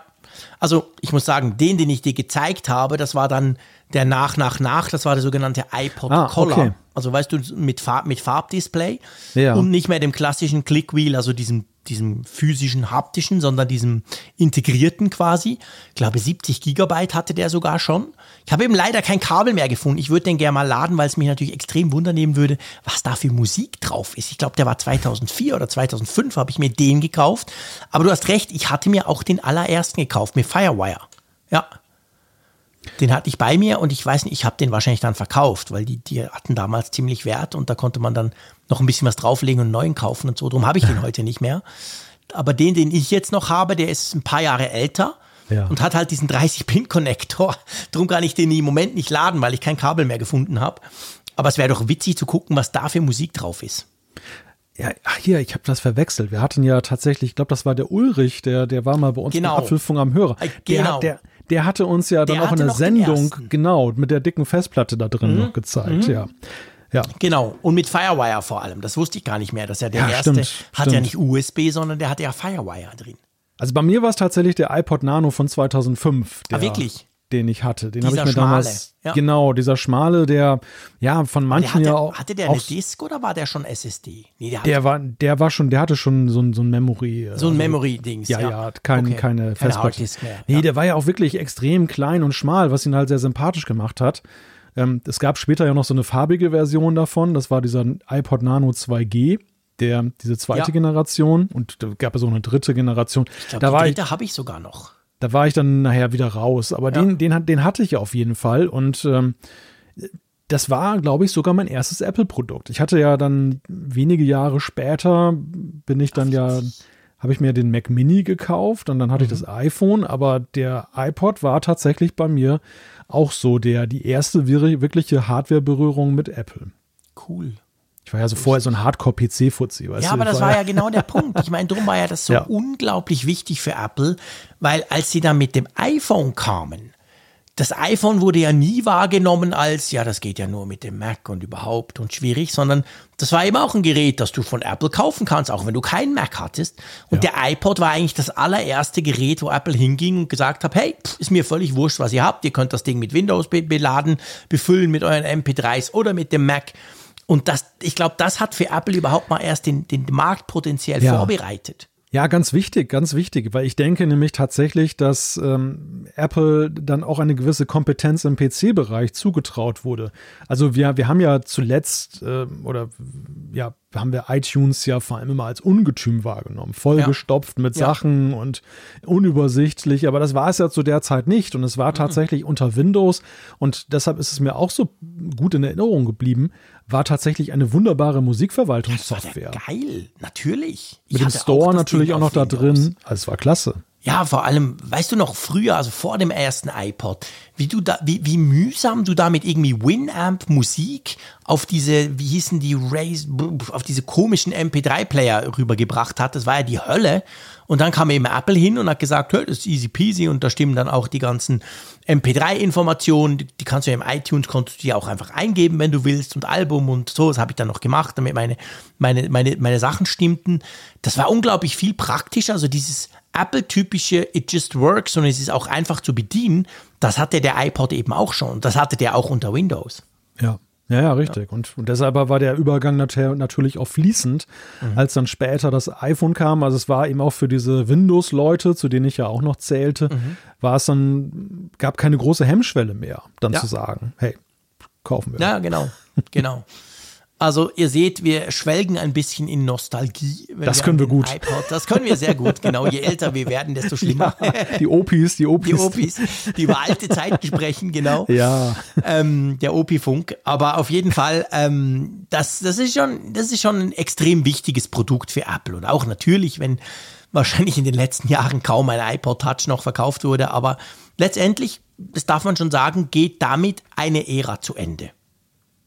Ja, das kann man auf jeden Fall sagen. Und ähm, deshalb, der, der Nachruf von Apple ist da an der Stelle auch berechtigt, denn das, das ist wirklich so eine Sache, die konnte man jetzt nicht kommentarlos auslaufen lassen, obwohl es wirklich dann vom Absatz her problemlos möglich gewesen wäre. Ja, ja ganz genau. Ja, ganz genau. Das ist genau der Punkt. Und ähm, ja, also mal gucken wann dann das iPhone irgendwann mal ausläuft, weil irgendwas anderes in 20 Jahren oder so. Das Telefonieren ja geht so weiter. Das Telefonieren geht weiter, lautet die Pressemitteilung da. Ja, ja, genau, genau, genau. ich meine, überleg mal, wenn es jetzt die gleichen Zyklen wären, ähm, ja. das würde ja dann schon 2027 heißen, wenn es 20 oder 28 halt. Und das ist schon, das ist verrückt. Ich meine, der iPod spielt schon seit, ja, wahrscheinlich seit 2010. Das kann man in, in, den Verkaufscharts ja sehen. Am Anfang natürlich wurde noch viel verkauft, aber kaum war das iPhone da. Mittelfristig ging es dann relativ schnell bergab mit den Verkaufszahlen. Der hm. ist sicher schon zehn Jahre, spielt der eigentlich keine große Rolle mehr. Und beim iPhone können wir es ja definitiv nicht sagen. Ja, wenn man so die Umgebung mal betrachtet, sind wir ja in einer relativ ähnlichen Situation wie seinerzeit so um 2007 herum. Du hast eine ganze mhm. Menge potenzieller Zukunftstechnologien, also die ja. AR-Geschichte, du, du hast äh, Sprachassistenten. Also du hast im Grunde genommen die ganzen Werkzeuge, die für eine wie auch immer geartete Zukunft jetzt nötig wären. Aber keines ja. davon ist auf irgendeine Weise wirklich überzeugend und vor allem hat es noch keiner perfekt zusammengebracht. Und das war ja genau. genau. das, was ja auch beim Smartphone damals war. Deshalb könnte es tatsächlich sein, dass die Story dann eben auch lautet, so wie damals der iPod so ein Drittel des, des iPhones war, so wird das iPhone dann ein Drittel der, der nächsten Generation ja. sein. Ja, genau. Ganz genau. Ja. Das könnte durchaus sein. Mal schauen, wird noch ein paar Jahre dauern wahrscheinlich, aber letztendlich sind das halt diese Zyklen. Und ich meine eben, du hast auch gesagt, der iPod hat extrem lange durchgehalten, das kann man schon sagen. Erst die Frage, ob dann den, Abgesang des iPhones wir noch besprechen oder unsere Nachfolger, falls es welche geben sollte. mal schauen. Ja, das machen dann schon noch wir als Special Guests. genau, wir werden noch mal eingeladen dann. Vielleicht, genau. Mal schauen. Ja, wer weiß. Ja. Gut, dann kommen wir doch zu einem nächsten Thema und zwar einem Thema, das kompliziert tönt, aber richtig cool sein könnte. Und zwar, ähm, dass Apple, Google und Microsoft mal was zusammentun. Das ist ja eher selten. Und das mal geht es so ein bisschen um, ich sag's mal ein bisschen salopp, eigentlich darum, dass wir endlich dieses doofe Passwort loswerden, oder? Ja, ja, endlich. Also Dann, dann wird auch den Passwortmanagern mit einem Schlag das Geschäft so ein wenig vermiest. Ja, es geht um einen Anmeldestandard, der, der sich Fido nennt, wo, das haben wir, glaube ich, auch schon mal hier im Apfelfunk besprochen, der langjährige Onliner sich noch erinnert fühlt an das Fido-Net. Ich wollte jetzt gerade sagen, da gab es doch mal was, genau. ja, ja, so Mailbox-Netzwerk. Schon Aber sind wir, wieder in den 80er Ja, es wird immer schlimmer. Wir, wir geraten so langsam in die Schwarz-Weiß-Ära. Aber nein, wir wischen das mal beiseite. Also Fido steht in der Neuzeit für Fast Identity Online. Und das ist ein nicht kommerzielles und mittlerweile auch von mehreren hundert Unternehmen getragenes Projekt, was mhm. die Anmeldeprozesse im Internet verbessern soll. Und wie genau geht denn das? Ja, das geht eigentlich so, dass du quasi dich über dein Smartphone zum Beispiel authentifizieren kannst, sei das mit Fingerabdruck, mit Face ID, was auch dieses Gerät dann halt bietet. Und dadurch und dadurch, dass das Smartphone jetzt mega vereinfacht ausgedrückt dann mit deinem Mac, deinem PC, deinem was auch immer anderen Gerät dann spricht, dann ist es halt so, dass du dich dann dort nicht wieder anmelden musst und du machst die Webseite auf und der will da Passwort haben etc., sondern nee, du guckst blöd gesagt in dein iPhone und zack, bist du dann auch auf deinem Computer überall drin. Habe ich das einigermaßen korrekt ausgedrückt? Das klingt perfekt. Aber es wäre, es wäre, eigentlich ist ja das sowas, weißt du, das ist, da ist ja auch alles da da sind eigentlich auch alle Werkzeuge da. Wir sind uns völlig ja. gewöhnt beim, beim Smartphone. Du gibst vielleicht beim Reboot mal irgendwelche Codes noch ein, aber sonst grundsätzlich funktioniert das per Biometrie hervorragend. Und trotzdem beim PC sitzt du, also beim Mac ja auch, sitzt du ständig da, hackst irgendwelche Passwörter rein, brauchst eben Passwortmanager. Wir kommen nachher noch dazu. Das wäre doch eigentlich logisch, dass man das so macht, oder? Ja, es ist ja ein Nutzungsprinzip, was wir ja eigentlich auch schon auf dem iPhone und, und Apple-Geräten ja auch teilweise haben, weil wir haben, ja, können ja mit der Biometrie loggen wir uns ein und auch der Schlüsselbund, auch der fragt uns ja bei entsprechenden Geräten ab, dass wir eben den Finger kurz einmal auflegen und dann müssen wir nichts mehr eintippen, dann wird es dann aus dem Schlüsselbund geholt. Und das würde das jetzt noch perfektionieren, das wäre sozusagen der nächste Schritt, dass es dann mhm. noch geräuschloser eigentlich für den Nutzer stattfindet. Er hält nur noch seine Nase hin oder seinen Finger und dann geht das halt von selbst. Ja. Ein bisschen unheimlich vielleicht auch. Ich glaube, der ein oder andere wird vielleicht dann eben auch ähm, ja, sich dann im ersten Moment fragen, ist das wirklich sicher? Aber mhm. das ist natürlich eine, eine Frage, die kann man mit Ja beantworten. Ähm, ist eine Umgewöhnung sicherlich für den einen oder anderen. Ja, ja, absolut, natürlich, genau. Man, man muss sich dran gewöhnen. Ist ja so ein bisschen, mir kommt es manchmal so ein bisschen vor, natürlich, Fido geht viel weiter, aber wenn du eine Apple Watch hast und am Mac arbeitest, dann ist es ja so, je nachdem, was du am Mac tust, wenn du mal irgendeine Einstellung veränderst oder so, dann musst du ja zum Beispiel das Administratorenpasswort oder überhaupt dein, dein Account-Passwort ja nicht mehr eingeben, weil einfach die Uhr mal brummt, da machst du quasi Doppelklick auf der Uhr und gut ist. Das ist ja so ein ähnliches Prinzip eigentlich. Das ist so ein ähnliches Prinzip. Und man muss ja grundsätzlich mal für Fido sagen, diese ganze Bewegung gibt es ja schon länger und ich habe auch immer wieder in, in PC-Zeitschriften oder in Computerzeitschriften darüber gelesen, über diese Bewegung. Es erschien mir lange Zeit so ein wenig ja, so arg idealistisch getragen ja, zu sein. Gell, mir weil auch. Diese, weil, diese, weil diese Vorstellung so, dass ich einen USB-Stick bei mir führe und muss den irgendwo dann da einstecken, zumal ich ja eigentlich, und das geht dir ja ähnlich, auf dem Trip ich möchte gerade diese klassischen USB-Sticks ja eigentlich loswerden. Das ist für mich ja irgendwie Technologie von vorgestern. Ähm, ja, allerdings. Also das, das erschien mir immer irgendwie so ein bisschen so gegen die Zeit, aber jetzt, mhm. und das, deshalb ist es auch tatsächlich ein Schlüsselmoment, dass sich jetzt dann Apple, Google und Microsoft mit ihren Möglichkeiten, die sie ihren Geräten haben, der Sache annehmen und das jetzt dann sozusagen aus dieser USB-Stick-Ära rausholen, das ist ein Gamechanger. Ja, ja, das ist definitiv so. Das ist ganz genau der Punkt. Und ähm, ja, vor allem, wenn natürlich die Großen jetzt dabei sind. Wir haben schon oft über solche Geschichten diskutiert. Wir wissen auch, Apple macht in seinem Ökosystem viele Dinge schon, die einfach so funktionieren. Aber wenn natürlich Apple, Google und Microsoft sowas zusammen machen und sowas zusammen unterstützen, kann man auch davon ausgehen, dass es dann die nötige Breite bekommt, damit das eben auch praktisch dann alle auch nutzen können, oder? Ja, ja klar. Also das ist wirklich eine Allianz Größer geht es ja fast gar nicht. ja, ja, eben, ja, definitiv. Also eigentlich, ja, eigentlich wirklich schon, ja. Gut, lass uns über das Homeoffice sprechen. Ja, oder besser die Verweigerung des, äh, desselben durch Apple. Genau, die Verweigerung desselben durch Apple und ähm, über den Apple ähm, Machine Learning Chef, der gar keine Freude hat, wieder ins Büro zu gehen, oder? Ja, man soll ja nicht über Namen äh, Scherze machen, aber dass der gute Mann auch noch Ian Goodfellow heißt. und, und das könnte man sich nicht ausdenken. das ist wirklich eine, das ist eigentlich so eine Geschichte wie aus einem Kinderbuch, ne? Das, ja, genau. Im ja. Film würdest du sagen, wie unrealistisch, was ist denn das für ein Quatsch? Aber ja, du hast recht, er heißt so. Ja. Und ähm, ja, was macht er jetzt? Ja, der hat tatsächlich gekündigt bei Apple ja. und äh, hat das auch mit einem Brief begründet, der dann auch nach außen gedrungen ist. Also er hat tatsächlich Anstoß an dieser Diskussion oder hat an dieser Regelung Anstoß genommen von Apple, dass jetzt halt zunehmend die Mitarbeiter tageweise mit dem Ziel ja komplett wieder in Präsenz zu gehen, zurückbeordert werden. Mhm. Und da hat es ja auch wütende Diskussionen bei Apple intern gegeben, ja. offene Briefe, die nach Super außen gedrungen sind. Ja. Ja, und er ist jetzt so, sozusagen der prominenteste bislang, der halt dann auch gesagt, nö, also da habe ich keinen Bock ja. mehr drauf, ich gehe woanders hin. Ja, und er sagt ja auch, es geht ja gar nicht nur um ihn. Er sagt zum Beispiel auch, dass er ganz stark daran glaubt, dass eben diese Flexibilität das Beste sei eigentlich für sein Team auch. Und das Spannende daran ist ja auch das, das ist für Apple also ich meine, das ist ein Riesenproblem, dass der geht, weil Machine Learning, Freunde, das ist eine ziemliche Zukunftstechnologie. Die wäre noch wichtig für Apple ich sag mal nur Siri und so, ein anderes Thema. und ähm, aber auf der anderen Seite ist das natürlich auch eben, es, es, man hört das schon länger ja, dass gewisse einfach gehen, weil sie sagen, pff, ja. nee, keine Lust, sorry.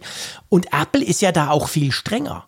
Google, Facebook, all die anderen, die dort im Silicon Valley rum, rumgrübeln, die sind ja, da, was das anbelangt, viel offener. Und die haben viel mehr diese Hybrid-Lösungen oder sogar, ich meine, Airbnb hat jetzt gerade bekannt gegeben, ihr müsst gar nicht mehr ins Büro kommen, ihr könnt euch irgendwo in einem Airbnb hinsetzen für seine Mitarbeiter. Klar, das sind nur ein paar tausend. Aber Apple ist da sehr restriktiv, sehr streng jetzt gerade wieder. Und ich meine, wir alle wissen im Silicon Valley, diese, diese Top-Leute dort und auch Programmierer, da musst du nicht zwingend top, top sein, die finden schon eher schnell einen Job. Und das ist natürlich dann, dann sagen sich die, ja, pff, nee, will ich nicht. Und dann gehe ich halt zu Google, oder? Ja, also Apple ist sehr konsequent und sie sind auch manchmal konsequent darin, Dinge falsch zu machen. Ja, definitiv. Ja. Aber das, das ist ja genau das, was ja einerseits Faszination auslöst bei diesem Konzern und manchmal eben auch befremdlich wirkt mhm. bei, bei bestimmten Sachen, dass sie ja schon eben so, ja, sie sind halt all in. Also ja, in, diesem, in diesem Fall ja buchstäblich all in, weil am Ziel, das Ziel ist ja alle wieder alle drin zu haben. Ja. Aber sie, sie sehen eben tatsächlich einen Nutzen, den so eine, ja, teils dezentrale Struktur nicht hat. Sie, sie glauben mhm. daran. Und das, das ist ja auch das, was ja einige Mitarbeiter bestreiten, die, die zum Beispiel darauf hingewiesen haben, äh, Apple hat dann in einem internen Memo gesagt, wenn ihr, wenn ihr euch auf dem Flur begegnet, dann befruchtet ihr euch sozusagen ja. mit Ideen. Das entsteht halt in dieser Homeoffice-Geschichte nicht, wo dann einige Mitarbeiter gesagt haben, erstens mal gibt es da auch Sachen bei Apple, da befruchtet sich nie, niemand mit irgendwas, mhm. weil man mhm. einfach dann in seinem Chapter sitzt. Und zum anderen ist es so, diese intern ist ja auch eine große, eine große Geheimniskultur. Naja, das heißt, ja, genau. Äh, die, die Leute reden ja nicht unbedingt über ihre Projekte, dürfen sie teilweise gar nicht, weil genau. sie NDAs unterschrieben haben und auch mit Kollegen nicht darüber sprechen dürfen. Also wo soll da diese, diese, diese Inspiration, diese gegenseitige herkommen, wenn man über Geheimnisse ja. gar nicht sprechen darf? Gerade bei Apple ist es nämlich nicht so, dass wenn du mal im Apple Park drin bist, in diesem tollen Ring, dass du dann quasi mit allen über alles sprechen kannst. Mitnichten, ja. Ja, interessant. Meinst du, Apple wird da irgendwie noch einen Rückzieher machen? Ich kann es mir nicht vorstellen, weil die, dieser Streit, der geht ja schon länger. Der ist ja seit der Pandemie ist der am Schwelen, oder? Ja, der, der nimmt tatsächlich interessante Formen an. Ich habe so zwischenzeitlich gedacht, dass ja, das, das kriegt sich wieder ein. Es mhm. werden sicherlich einige verschwinden, weil sie einfach sagen, dass da haben sie keinen Bock drauf und die Welt hat sich geändert, aber andere, die anderen werden umso mehr sich damit identifizieren. Mhm. Man sieht tatsächlich, das ist so ein bisschen so wie mit dieser ganzen Gewerkschaftsbewegung, die dann in den USA auch gerade in den Apple Stores da so umgeht, mhm. ähm, dass die, die Mitarbeiter von Apple werden selbstbewusster. Ich, ich würde fast ja. sagen, es ist vielleicht auch so ein Generationenwechsel, der sich da gerade vollzieht. Das, vielleicht. Das ist so eine Generation, man, man sie hört und liest ja allgemein, dass ja eben die jüngere Generation ganz andere Vorstellungen hat von Work-Life-Balance und so weiter. Und gerade das Silicon Valley ist ja nun auch ein krasses Extrem, wenn es darum geht, das eben nicht zu machen. Also sie, sie mhm. tun zwar so, ne, aber indem es halt sehr wohnlich aussieht, zum Beispiel in Arbeitsstätten. Aber das ist, das dient ja gerade dazu, dass die Leute nur arbeiten und eben mhm. kein Live mehr haben in dieser ja, Zeit, genau. wo sie da arbeiten. Und das äh, ist vielleicht so ein Punkt auch, Ja, um deine Frage zu beantworten, wird Apple darauf eingehen? Im Moment natürlich definitiv erstmal nicht, aber ich glaube andererseits, der Druck lässt ja auch nicht nach, dass die, die nee. auf Strecke irgendwie weich gekocht werden, dass sie doch mal überdenken müssen, ob Vielleicht. das mit dem Fachkräftemangel dann, dann so hinhaut ja. auf Strecke. Ja, ob das nicht einfach total kontraproduktiv ist mit, mit dieser Art und dieser Policy. Also wir beide, wir beide sind natürlich die Falschen, um Apple jetzt dann dazu beraten, weil wir sind ja deutlich pro Homeoffice sowieso deutlich natürlich. pro Homeoffice genau. Sowas von. Ich war heute wieder in Zürich, das hat mir wieder gezeigt, meine Güte, ich kam zu nichts. Ja, das stimmt tatsächlich. Also massiver Produktivitätseinbruch, wenn ich nach Zürich fahre und dort im Büro rumlümmle. Aber gut, okay, mal, mal schauen. Also ich glaube, das ist auch, da ist das letzte Wort noch nicht gesprochen. Das wird noch weitergehen. Werden wir mal gucken, was dann da noch in Zukunft, was die Zukunft so bringt. Ich sag's mal so. Apropos Zukunft, zumindest bei One Password, einem der sehr verbreiteten, aber meiner, in meinen Augen auch besten Passwortmanager, da hat sich einiges getan. Da kam eine neue Version. One Password 8 heißt die. Äh, und die hat, sagen wir mal, ein gewisses Konfliktpotenzial. ja, also ich, ich bin auch One-Password-Nutzer. Ja, ich auch schon ich, seit Jahren. Also ich bin auch nie wirklich davon abgekommen, obwohl ich diverse Alternativen getestet habe. Mhm. Und warum habe ich diese Alternativen mit so viel Energie getestet? Weil ich von Version zu Version immer unzufriedener geworden bin mit dieser Policy, die sie da fahren. Und dem mhm. haben sie jetzt mit One Password 8 nochmal einen oben drauf gesetzt. Also es gibt zwei Kritikpunkte neben vielen schönen neuen Dingen, die da drin sind, das sieht ein bisschen besser aus, es kann hier und da noch mehr. Aber es gibt zwei Punkte, an der, denen sich die Fachwelt reibt. Das eine ist, dass das im Grunde genommen jetzt nur noch so eine Web-App ist. Also es ist umgestellt worden auf so eine, ich glaube, Electron-App ist das, ja. glaube ich. Ja. Hat den großen Vorteil für die Entwickler, dass sie das eben plattformübergreifend viel besser und einfacher programmieren können. Aber ja, soll wohl so performancemäßig dann eben nicht ganz so toll sein wie eine richtig native App, auch wenn sie so aussieht. Und der zweite Punkt, ich glaube, der ist viel kritikwürdiger, ja, ist, dass du so einen Cloud-Zwang hast. Ja, das ist genau der Punkt. Also One Password konnte bis anhin, also sieben und zurück, konntest du auch sagen, hey, ich, also es sind eigentlich zwei Dinge, es sind zwei Dinge, die verknüpft sind. Du konntest sagen, ich mache mir meinen eigenen Tresor, ich lege den hier auf meinen Mac. Das wäre ein bisschen doof, wenn du dann ein Problem hast mit deinem Mac. Du konntest ihn sogar auf Dropbox legen, irgendwo hin und dann halt da dein Zeug verwalten. Dann hat One Password, ich glaube, es war vor zwei Jahren, hat die Cloud eingeführt, also dass du quasi das, das, diesen, diesen Tresor mit all deinen Passwörtern und all deinem Zeug drin eben bei ihnen hostest sozusagen. Plus ein Abo-Modell, also quasi, dass du die App eben nicht ähm, einfach einmal kaufst für relativ viel Geld, One Password war immer teuer, sondern dass du sie monatlich oder jährlich letztendlich halt mietest und das natürlich dann jedes Jahr wiederkommt. Und jetzt wird das Ganze quasi dahingehend verknüpft, dass du bei One Password 8 eben nicht mehr selber irgendwas lümmeln kannst und selber so ein, so ein Tresor bei dir speichern. Und vor allem kannst du es auch nicht einfach einmal für, keine Ahnung, 50 Dollar kaufen, sondern du musst es halt für ich glaube 36 kostet es und dann 60 für eine Familienlizenz, irgend sowas, ja, im Jahr beziehen. Und das ist natürlich ein Punkt, das stört sehr, sehr viele. Wir kriegen auch immer wieder Zuschriften, wie euch da draußen das nervt, diese ganzen Abos überall. Ja, absolut. Und ähm, ja, ich persönlich bin da auch kein Fan von. Also bei OnePassword 7, ich weiß gar nicht, haben sie das von Anfang an noch für die Einmalgebühr angeboten? Da war es doch eigentlich auch schon so der Versuch dann eben ja, auf dieses Abo-Modell. Doch noch, ja. Genau. Irgendwie, sie wollten es nur Abo und das ging dann schief, weil halt ganz ja. viele gesagt haben, no way. Und dann konnte man das dann doch wieder kaufen, das, das, das Update quasi. Ähm, ich habe schon länger den, den Switch zu diesem Abo-Modell gemacht und ich muss auch sagen, ich, ich meine, ich bin natürlich wie du, grundsätzlich nervt mich das, aber es gibt so ein paar Apps, wo ich einfach sage, okay, da toleriere ich das quasi. Natürlich in der Hoffnung und, und im, in der Verpflichtung beim, beim Hersteller, dass es gut macht und auch immer besser macht. Weil das Coole ist jetzt natürlich bei so einem Fall, ich habe ein Abo-Modell, ich hatte One Password 7, brauche ich ständig, fand aber, sieht immer total scheiße aus. Das sah aus wie so ein Linux-Programm der 70er Jahre. Und jetzt plötzlich, paff, kam die Version 8, ich musste nichts tun, ich habe die runtergeladen, paff, es hat mich keine nichts gekostet. Und ich finde, sie sieht sehr schön aus und ganz ehrlich, bei mir im Chrome funktioniert die auch viel besser. Mag an mhm. mir liegen, keine Ahnung. Also ich bin grundsätzlich zufrieden damit. Aber ja, wenn man das halt nicht wollte, hat man jetzt ein Problem. Also ich habe tatsächlich dieses irrsinnig viele Geld noch für One Password 7 ausgegeben. Ah, wirklich? Okay. Ja, ja, ich habe es dann, aber deshalb war ich mir jetzt auch nicht sicher, ob sie es von Anfang an gleich ja. noch angeboten haben oder später. Ich meine nämlich am Anfang war es auch so, als ich von One Password 6 kam, dass ich mhm. dann irgendwie so ein bisschen in die Ecke genötigt wurde, von wegen, du mach, mach ein Abo. Und ich fand es einfach, mir war es zu teuer, muss ich sagen. Also bei aller Liebe, mhm. ich, kann, ich kann nachvollziehen, dass Entwickler natürlich eine fortlaufende Unterstützung haben möchten. Das haben sie bei diesen Einmalpreisen ja. eben nicht. Und gerade auch und ja, auch der, der ähm, Mac App Store begünstigt ja auch nicht gerade jetzt, dass du ein, ein kostenpflichtiges Update dann mit der gleichen App im Mac App Store anbietest, ja. sondern musst es als neue App anbieten, was ja natürlich dann auch mal eine Hemmschwelle ist, wo du dann ja mindestens die Hälfte der Nutzer schon verlierst eben auf dem Weg dorthin. Also ich kann das schon mhm. alles nachvollziehen, aber dann ist es eben eine Frage der Bepreisung und mir war es dann tatsächlich lieber, ich kann das einmal für mich abbuchen mhm. und dann mhm. ist es halt weg. Ähm, und ja. dann ähm, ist es halt gut und die Summe ist ja auch so hoch, dass man, wenn man das auf Jahr, aufs Jahr rechnet, sagen kann, davon sind die auch erstmal gut für die nächste Version von mir zumindest dann eingedeckt. Ja, ja klar. Ich meine, die Summe war schon, wenn du es einzeln gekauft hast, war deutlich höher als ein Jahr ähm, Abo. Ja. Aber klar, ja. ich meine, wenn du es dann fünf Jahre brauchst, dann lohnt sich sowas natürlich grundsätzlich immer.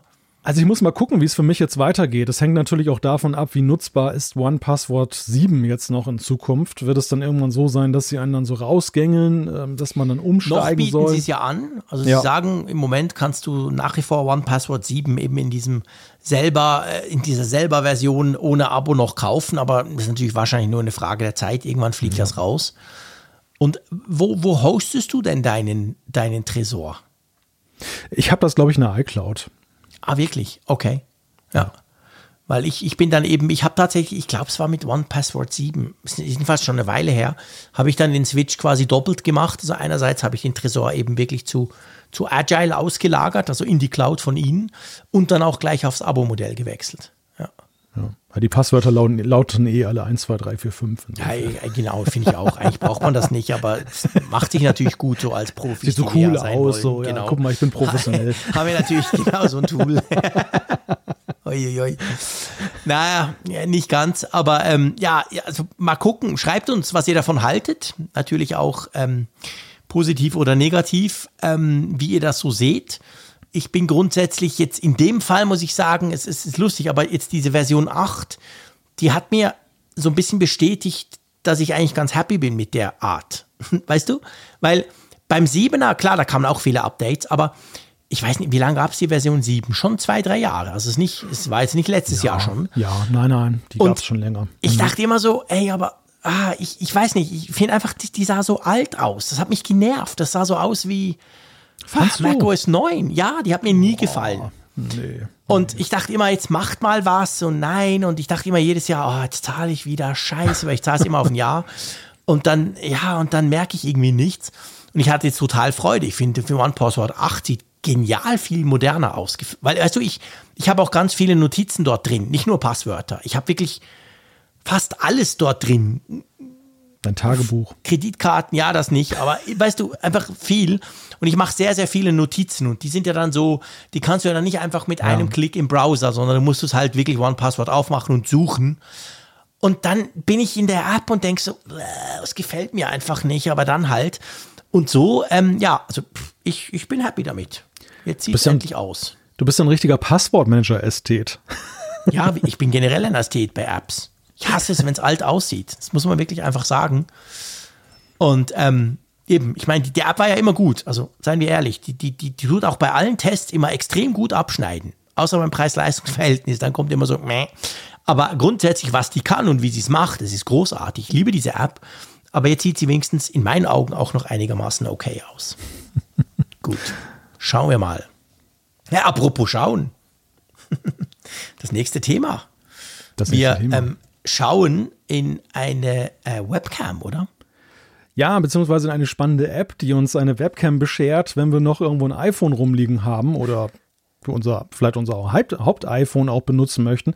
Es geht um Camo. Es gibt ja einige Apps für den Mac, die das iPhone zu einer Art Webcam machen, dass du mhm. dann eben, du, du, lädst dann irgendwie eine Software, so ein kleines Programm, so eine Empfänger-App sozusagen auf Aha. dem Mac und dann hast du eine App, die, für die bezahlst du in der Regel über den App Store, die ist dann sozusagen der Sender und dann kannst du die iPhone-Kamera manchmal nur hinten hier in dem Fall auch wahlweise vorne, dann mhm. eben zu deiner Webcam machen. Und äh, okay. Camo ist jetzt erweitert worden und das macht die App etwas besonders.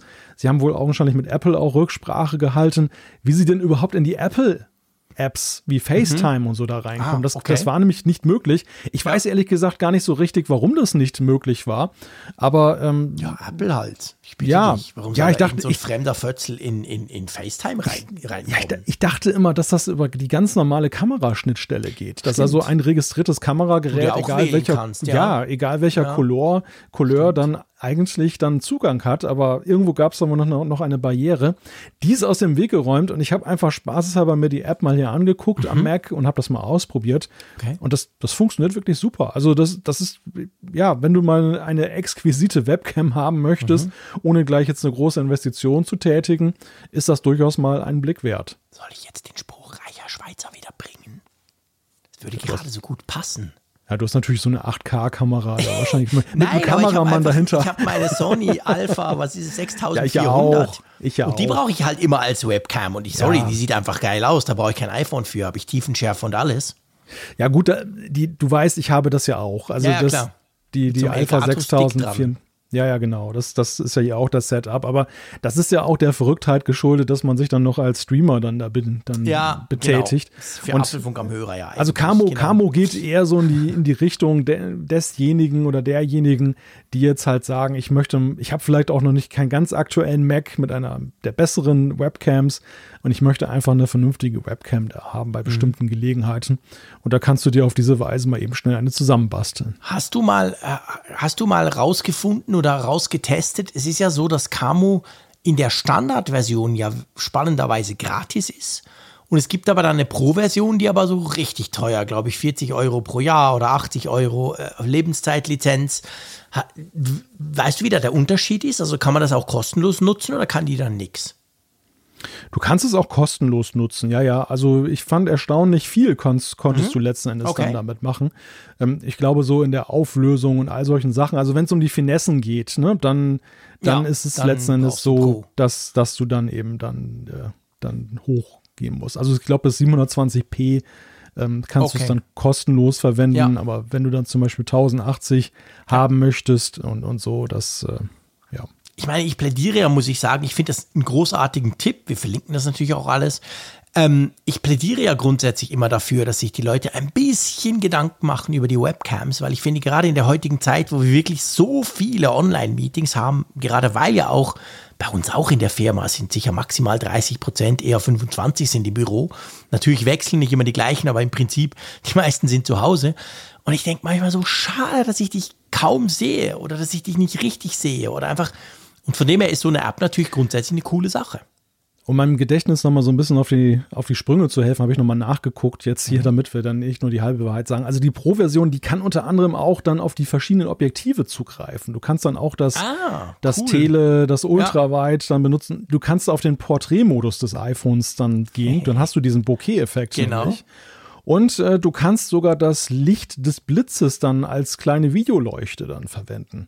Okay. Wo, wobei ich davon eher abraten würde, weil das äh, ist krass anstrahlend. Also dann sollte man vielleicht noch so ein Butterbrotpapier davor machen, ja. dass es ein bisschen diffuser ist, weil ja. ansonsten hast du einen krassen Schlagschatten. Dann ist die ganze mhm. Schönheit des Bildes. Ja, ja genau. Ja, das, das macht nicht wirklich viel Sinn. Und dann ist noch ein bisschen mehr. Also es ist eine ganze Menge, was du tatsächlich okay. mit der Pro-Version noch machen kannst. Kannst dann Spiel, das Video spiegeln, drehen, äh, zoomen und was weiß ich damit machen. Also das, da ist noch eine ganze Menge möglich. Sehr gut. So, wir müssen über CarPlay sprechen. Leider ja. Über teure Autos und CarPlay, darf man das so sagen? ja, ja. Über diese leidige Geschichte, die mit was CarPlay sich da oder Apple sich da teilweise dann vergnügen muss. ja, aber sehr lustig. Wir haben schon ein paar Mal über Car, also wir haben schon ganz oft über CarPlay gesprochen. Aber ähm, ich überlege jetzt gerade, dass ich mir nicht ganz alle BMW-Fahrer zum Feind mache, wobei mir das ja eigentlich wurscht ist, aber wir haben schon ein paar Mal eher negativ über BMW gesprochen bei CarPlay. Vielleicht erinnerst du dich? Ja. Da war doch mal die Idee, dass sie das Ganze noch abo-pflichtig machen, also auf Seite von BMW. Du kaufst dir das mega teure 8000 Schieß mich tot Entertainment Megasystem. Das kann CarPlay, aber CarPlay selber kostet dich dann auch noch mal irgendwie blub, irgendwas. Das haben sie dann aufgegeben. Ich glaube, auch Apple hat da interveniert, die fanden das uncool. Und jetzt ist es so, ähm, im Moment gibt es auch Probleme mit BMW und CarPlay, oder?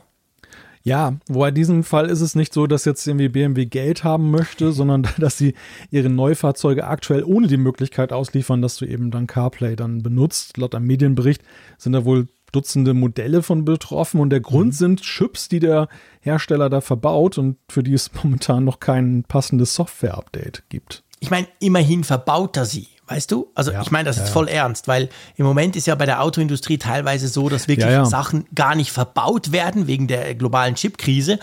Und dann fehlt einfach was, was du ja dann auch nicht mehr unbedingt nachrüsten kannst. Da ist es so, es wäre alles da, aber eben die Software fehlt noch, soll, glaube ich, im Sommer, gell, nachgerüstet werden, per, per Update dann. Ähm, ich meine, wir müssen jetzt nicht über BMW sprechen und CarPlay generell, sondern ich möchte, ich möchte eigentlich lieber über CarPlay an und für sich sprechen. Was hast du so das Gefühl? Ich merke bei mir, ich, ich fand CarPlay immer spannend und doof, dass es in meinem damaligen Auto nicht war. Seit es drin ist, brauche ich es auch viel. Ich finde es mega praktisch. Aber ich habe mich auch nicht mehr so geachtet, wo es denn drin ist, weil es für mich jetzt natürlich, egoistisch wie ich bin, selbstverständlich ist, dass ich es habe. Wie, wie ist so der Stand von CarPlay? Kannst du das abschätzen? Ja, es nimmt halt schon zu, dass du CarPlay-Unterstützung hast, weil Geld jetzt schon. so wirklich über einen irrsinnig langen Zeitraum ja die, die, die Autoradios heute das auch als Standard dann drin haben. Du musst mhm. nicht mehr irgendwie ein Gerät aus dem Elektronikmarkt kaufen und nachrüsten ja. oder so, wie das ja manche, die nicht abwarten konnten oder ja, wollten, genau. am Anfang auch gemacht haben. Aber es zeigt sich letzten Endes, wenn man mal so zurückblickt auf die CarPlay-Geschichte, was für ein elendig langer Weg das ist, bis du ja. eine einfache Schnittstelle, deine generelle Schnittstelle, die du nutzen kannst, dann wirklich zur Verfügung hast. Und es wird immer viel kolportiert so über den Ärger, den Apple empfindet und weshalb sie dann vielleicht auch Ambitionen haben, ein eigenes Autoprojekt oder zumindest ein Teilprojekt zu machen. Man kann es ja schon irgendwie verstehen, oder? Wenn man das so sieht. Ja, die Autoindustrie ist brutal ambivalent unterwegs. Das muss man einfach ganz klar sagen. Ähm, eigentlich wollten sie ja das nie, dass da die Großen kommen und dass sie die da quasi reinlassen. Andererseits musste man sagen, Klammer auf, außer Tesla, Klammer zu, können sie es halt auch nicht mit Software, nach wie vor nicht. Ist mega kompliziert, mega schwierig, mega lang. Und dann war das halt so, ja, okay, dann lassen wir sie halt so ein bisschen rein, diese bösen Googles und Apples und machen es aber trotzdem noch rundrum noch unser eigenes Ding. Und ich finde halt, dort ist so ein bisschen, wahrscheinlich war das das, was sich die Autoindustrie dazu überwinden konnte, weil sie es wirklich nicht besser konnten. Ich meine, Tesla hat auch kein CarPlay. Aber mhm. Tesla hat so ein geiles System, dass sie zu Recht sagen können, hey, pff, sorry Freunde, brauchen wir ja nicht, weißt du? Da, da gibt es doch jetzt dieses Setup, dass du so zwei Raspberry Pis dann irgendwie so einstellst, dass du dir so ein CarPlay da drauf zauberst. Ja, das, das habe ich auch, auch schon gesehen. Cool. Genau, da gibt es ganz lustige Hacks, aber im Prinzip ja. Ist, ist ja das, das Software-System von Tesla wirklich gut. Da mhm. kann man das natürlich sagen als Hersteller. Aber die anderen können ja nicht hingehen und sagen, hey, guck mal, wir können sowieso alles viel besser. Die wenigsten können das. Drum hat man halt da so einen Mittelzwischenweg mhm. gemacht. Und ich, ich glaube ich glaub auch noch nicht, dass wir da zu Ende sind. Ich meine, es gibt inzwischen Autos, die haben dieses Google Automotive. Das ist ja, geht ja viel weiter. Das ist ja ein komplettes Autobetriebssystem quasi. Da der Polestar und Volvo hat, hat das auch drin. Und das ist richtig, richtig geil. Aber da gibt natürlich dann der Hersteller, also der Autohersteller, noch viel, viel mehr ab. Also da übergibst du quasi komplett an Google. Wir haben ja schon oft gesprochen, ob, ob Apple eben vielleicht diesen Weg gehen wird, dass sie, dass sie quasi sowas machen und nicht gleich ein komplettes Auto. Also ich würde mal sagen, es ist nach wie vor recht kompliziert. Ja, ich glaube, dass der Klemmer, den die Autoindustrie da hat, das ist auf der einen Seite sicherlich der, der Einfluss, den sie fürchten, so wie bei Bezahlsystemen ja auch, dass die Giganten dann ihr Geschäft reindrängen und ja, auf, auf Strecke auch. genau Abhängigkeiten schaffen, vielleicht auch Einfluss nehmen auf das, was sie ja, tun. Und das stimmt. wollen sie natürlich nicht, weil das siehst du im Bankensektor ja letztendlich auch, dass ja die, die mhm. Apple Pays und Google Pays dieser Welt ja eben auch da den Markt umkrempeln. Absolut. Aber ich glaube, es ist auch ein, ein Problem im Denken. Es ist einfach so, mhm. die, die Autoindustrie ist ja eigentlich furchtbar konservativ. Das hat sich ja auch ja. dann gezeigt, wie schwer sie sich damit getan hat, bis sie jetzt geeignete Antworten auf diese ganze E-Auto-Entwicklung ähm, mhm. da gefunden ja. hat. Und es galt, glaube ich, immer noch dieser Grundsatz, so wie My Home is my Castle, so auch my car mhm. is my Castle. Also so, ja. es war so eine, eine Burg und sie, sie sahen, glaube ich, einen Wert darin, dass der Nutzer eben ein geschlossenes System hat, das sie sozusagen in der Gänze erdacht haben. Ja. Und da kommt plötzlich dann eben einer und schließt sein Smartphone an und dann kapert dieses Smartphone den Bildschirm und verdrängt da dieses UI vom Hersteller und mhm. macht da was anderes drauf. Und sie haben, glaube ich, verkannt, dass das aber eben auch Ausdruck einer neuen Generation ist, die es ja, eben gewöhnt Punkt. ist, dass du deine Sachen ja, aus der Cloud immer mitbringst. Das, das, ist ja so wie heute dein Google Workspace. Ja, dass genau. du deine, deine Textdokumente hast du auch überall auf der Welt. Du kaperst immer klar. den Bildschirm.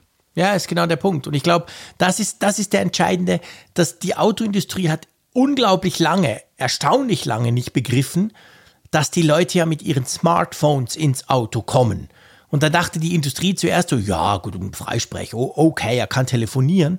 Aber nein, man will ja viel mehr. Wenn ich Podcast hören will, will ich nicht irgend, selbst wenn es sie geben würde, was sie bei den meisten Autos gar nicht gibt, aber da will ich nicht irgendeine grottige Scheiß-App, sondern ich will die Podcast-App, die auf meinem iPhone, Punkt und nichts anderes. Und ich glaube, das wollen eben viele. Und dann kommt man zwangsläufig eigentlich zu dem Punkt, dass man halt irgendwie sowas wie CarPlay machen muss. Aber ich gebe dir recht, also heute ist es, glaube ich, ziemlich Standard, ja, immer zusammen mit, mit Google, also, also Android Auto. Aber das hat unglaublich lang gedauert. Wie lange sprechen wir schon von CarPlay? Wie lange gibt es das überhaupt schon? Glaube ich, neun Jahre jetzt dann, oder? Oh, also ziemlich 20, lange. 13, irgend sowas, ja, 13, das, 14. Das, das gibt es ziemlich lange und mhm. es ist erstaunlich, dass wir eigentlich immer noch in dieser Einführungsphase stecken, ja. dass, dass man sagen kann, ähm, ja, man, es ist auch im Jahre 2022 noch nicht vollumfänglich gesetzt, dass man immer dann auch CarPlay hat, nee. wenn man ein Auto kauft. Ja. Wir sehen es nee, jetzt in diesem nicht. aktuellen Fall. Ja, und ich glaube aber auch, es ist, ich meine, die Hersteller reden ja selber von dieser Shared Mobility und diesen ganzen Sachen, wo sie sich auch eben Zukunftsmärkte erhoffen. Aber gerade dann, wenn ich zum Beispiel Autos teile, ist es doch auch umso wichtiger, dass ich mein Home Entertainment System ja, sozusagen mitnehmen kann. Genau. Und nicht dann irgendwie so die, das NDR1 Radio Niedersachsen vom Vorgänger noch dann mir anhören ja. muss oder so. Ich will dann eben meine eigene Musik Punkt. haben. Klar, wenn meine Frau mit, mit unserem Auto rumfährt, dann stöpselt sie das ein und dann hat sie ihr CarPlay und da muss ich nicht irgendwelche Dinge einstellen vom Rest, weil sie sowieso alles nur dort macht und bei mir ist es umgekehrt auch so. Also das ist zum Beispiel genau, selbst wenn man jetzt nicht das Auto klassisch quasi weitergibt anderen Leuten, sondern schon nur in der Familie, kann das sehr praktisch sein. Ja. ja. Ja, nimm mal Leihwagen, nimm mal Leihwagen. Also was habe ich da für schreckliche Vorprogrammierungen immer vorgefunden, wenn ich meinen Leihwagen geholt habe? Ich finde auch immer lustig, wenn du dann die, die connecteden, ähm, weißt du, diese Bluetooth-Devices, wenn du da mal gucken gehst, wie viele Smartphones da connected ja. sind, weil die Leute ja. verbinden es, weil sie einen Tag, zwei, drei mieten und sie lassen es ja dann meistens drin. Sie Datenschutzhölle. Ja, ja, genau. Sie vergessen dann, dass alle Kontakte hochgeladen wurden, irgendwo in den Speicher und so. Das, ja, ja, genau, das ist auch ja, so dam ja, damit nicht genug. Es fängt ja schon damit an, wie sie ihre Smartphones teilweise nennen und das ist dann so im Speicher dann so ja, hinterlassen. Ja, genau. Genau. Und dann hat, dann hat so Schnuffi da sein, sein genau. iPhone dann noch connected. Oh ja. Gott, ja. ja, stimmt. Alles auch schon, schon, schon bemerkt. Ja, was glaubst du, wie geht das weiter? Ja, wie geht das weiter? Das ist ja sowieso eine der großen spannenden Fragen. Ist das jetzt eigentlich so ein Gesetzesding, was sich nicht mehr wirklich weiterentwickelt? Mhm oder ähm, also weiterentwickelt vielleicht softwareseitig, aber was ist eigentlich so mit der Verknüpfung mit der Hardware, mit dem Auto? Mhm. Wird es dann neue Ansätze geben, äh, ja, das noch enger mit den Fahrzeugsystemen mhm. zum Beispiel zu verknüpfen? Und da habe ich einfach den Eindruck, dass Apple ja, vielleicht aus dem Frust heraus, dass es so dieser Grundstandard schon sich so, so zieht, bis der wirklich mal ja. überall angekommen ist. Also jetzt kabelgebunden kann man, glaube ich, bei vielen oder bei allen Neuwagen als Gesetz dann sehen, aber ja. Wireless CarPlayer auch, glaube ich, immer noch nicht. Ja. Ja, stimmt, absolut. Und ich glaube, da, da hast du ganz einen guten Punkt angesprochen. Wir wissen natürlich nicht, ob Apple da frustriert ist oder ob Apple im Hintergrund immer noch an der Mega-Lösung arbeitet. Aber da sieht man zum Beispiel einen Unterschied zu Google.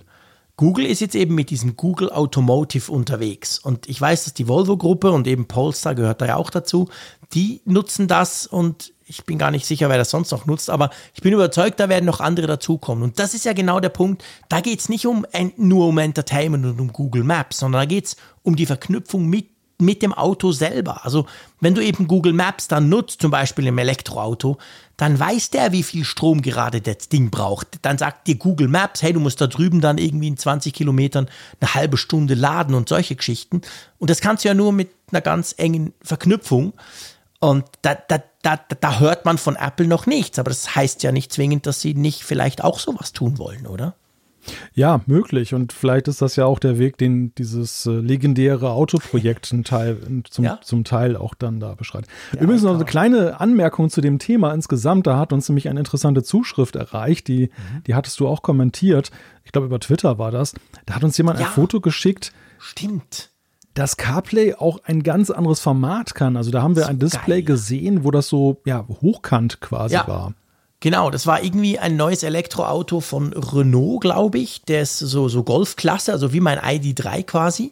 Und der hat ein Display, das so wie, wie beim Tesla Model S oder so, das eben hochkant ist und nicht im Querformat. Der und Robin war das. Der was? Robin war das. Der, der ja, der Robin, Robin, war das. Ja. Genau. Und das Lustige ist, das wusste ich ja gar nicht, aber dass, dass offensichtlich Apple das kann. Also das CarPlay sah dann ganz anders aus als bei unseren breit, also breit, je nachdem, aber bei unseren Querbildschirmen. Fand ich noch spannend, wie adaptiv das Ganze ist, oder? Ja, das war mir auch gar nicht bewusst. Ich dachte tatsächlich, dass sie dann so dieses Standardformat da ja, ich auch. brauchen. Genau. Und nicht jetzt Renault irgendwie so Megane flexibel. E-Tech Electric ja, heißt genau. das Teil. Der kommt, glaube ich, jetzt dann im Juni auf den Markt. Ja. Aber es sah also geil aus. Ich finde ja eigentlich gerade bei Karten, ich weiß nicht, wie du es siehst, ich finde eigentlich bei der Navigation finde ich nach wie vor einen Hochkant, oder fände ich, ich habe es nicht in meinem Auto, einen Hochkantbildschirm eigentlich praktischer. Weil bei mir ist so, ich stelle die Karte immer so ein, mir ist völlig Schnuppe, wo Norden ist, sondern ich stelle die Karte halt so ein, dass sie so guckt, wie das Auto guckt, weißt du? Und dann fahre ich ja blöd gesagt auf der Karte von unten nach oben. Und dann würde ich mir eigentlich eher wünschen, dass es eben länger ist und nicht unbedingt breiter. Also ich finde das eigentlich eine total coole, coole Lösung.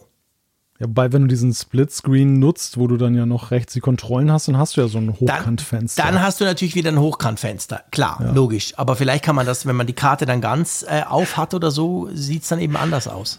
Ich dachte eigentlich, dass du Breitbild magst, weil man in der Schweiz nur von West nach Ost fahren kann. Das kann sein, aber man kann auch von Nord nach Süd fahren. Du wirst lachen. Aber nicht, du, nicht lang. Bist du sogar nicht, schon. Aber nicht weit, oder? Ja, weit kann man in der Schweiz im Verhältnis bei dir ja, gut. nirgends fahren. Das spielt eigentlich keine Rolle. Aber ähm, man kann schon, du, du, warst ja auch schon im Tessin, also ja, ja, würde das schon gehen. Ja, ich habe auch schon die Sonnenseite der Schweiz genossen.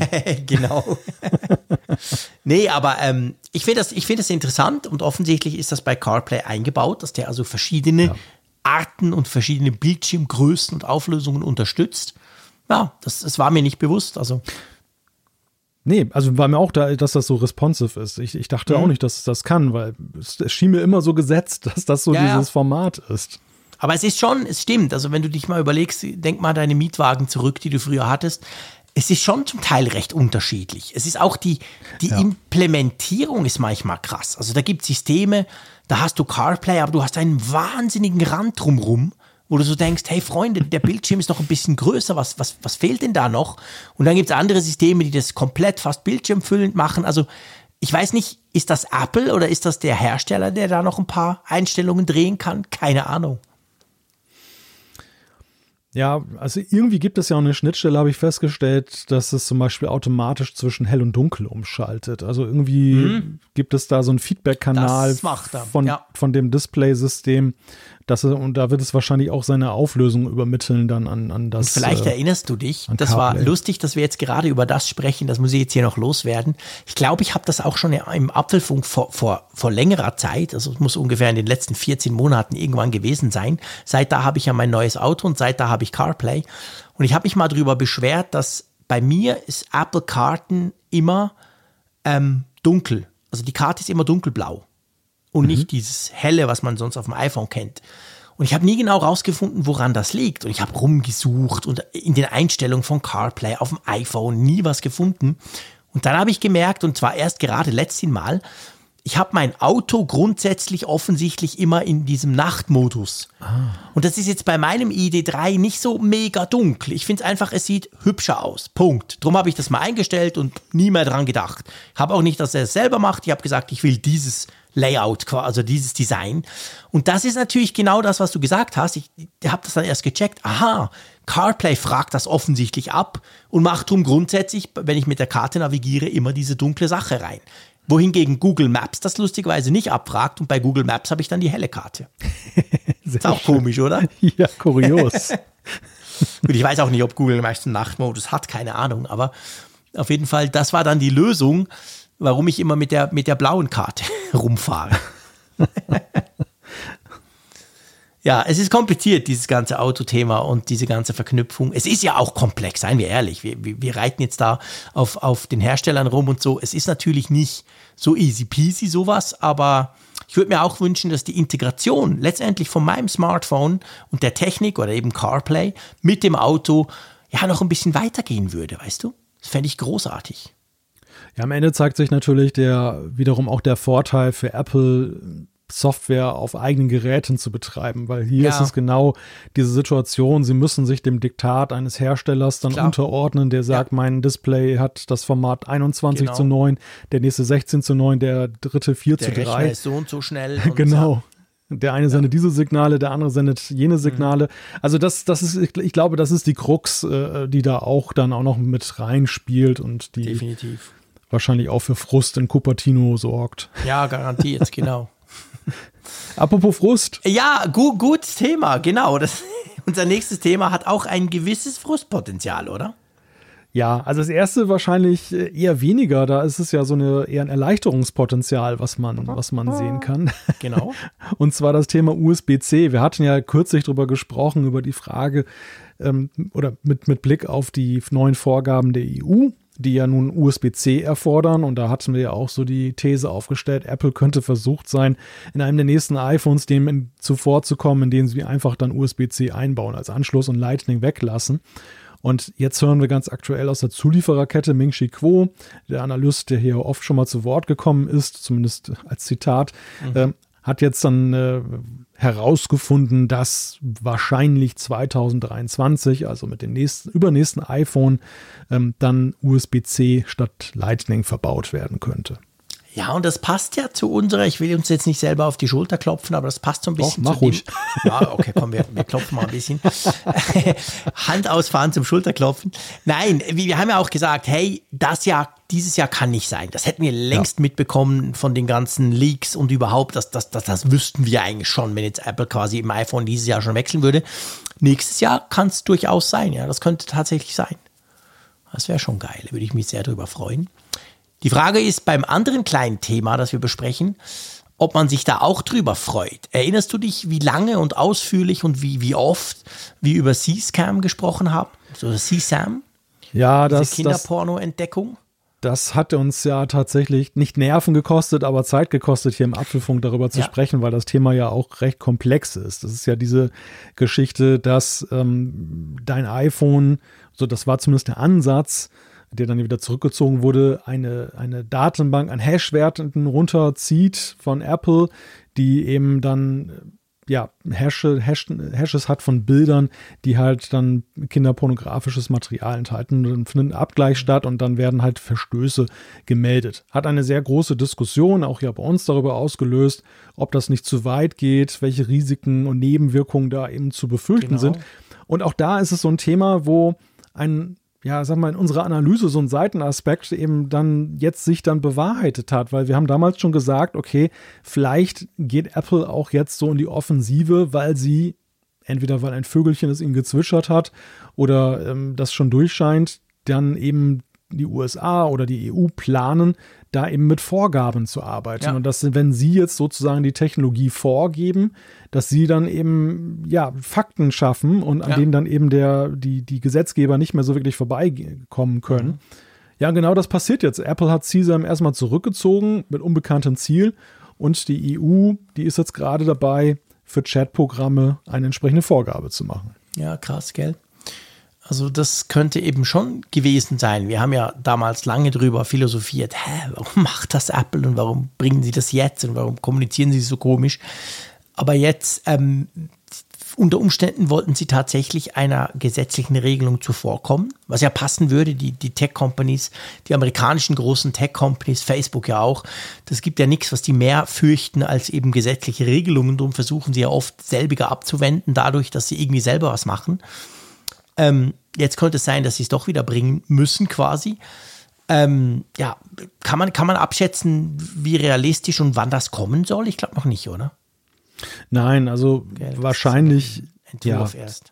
geht eher so ins nächste Jahr hinein, ja. aber es ist dem letzten Endes so, dass die, dass die Provider, also die die Anbieter jetzt zum, von, von Messaging-Diensten, und dazu zählt eben ja Apple immer auch mit iMessage, dass sie dann halt solches Material entdecken und berichten müssen. Ja. Und ähm, das setzt dann eben voraus, dass zum Beispiel die End-zu-End-Verschlüsselung und solche Sachen, also vieles steht da in Frage jetzt durch diese, durch diese mögliche neue Vorgabe, die noch, da eben kommt. Wird natürlich auch noch bekämpft werden, hoffe ich jetzt mal. Und das ist auch schon so, politisch ist der Kampf ja schon im Gange zu ja. dem Thema, gerade weil du hast angesprochen, es geht um die End-zu-Ende-Verschlüsselung, die man dadurch ja natürlich auf, aushebeln muss, sonst funktioniert so ein Ansatz nicht. Also, ja, da wird noch einiges passieren, aber mal schauen. Wir bleiben dran. Wir bleiben dran.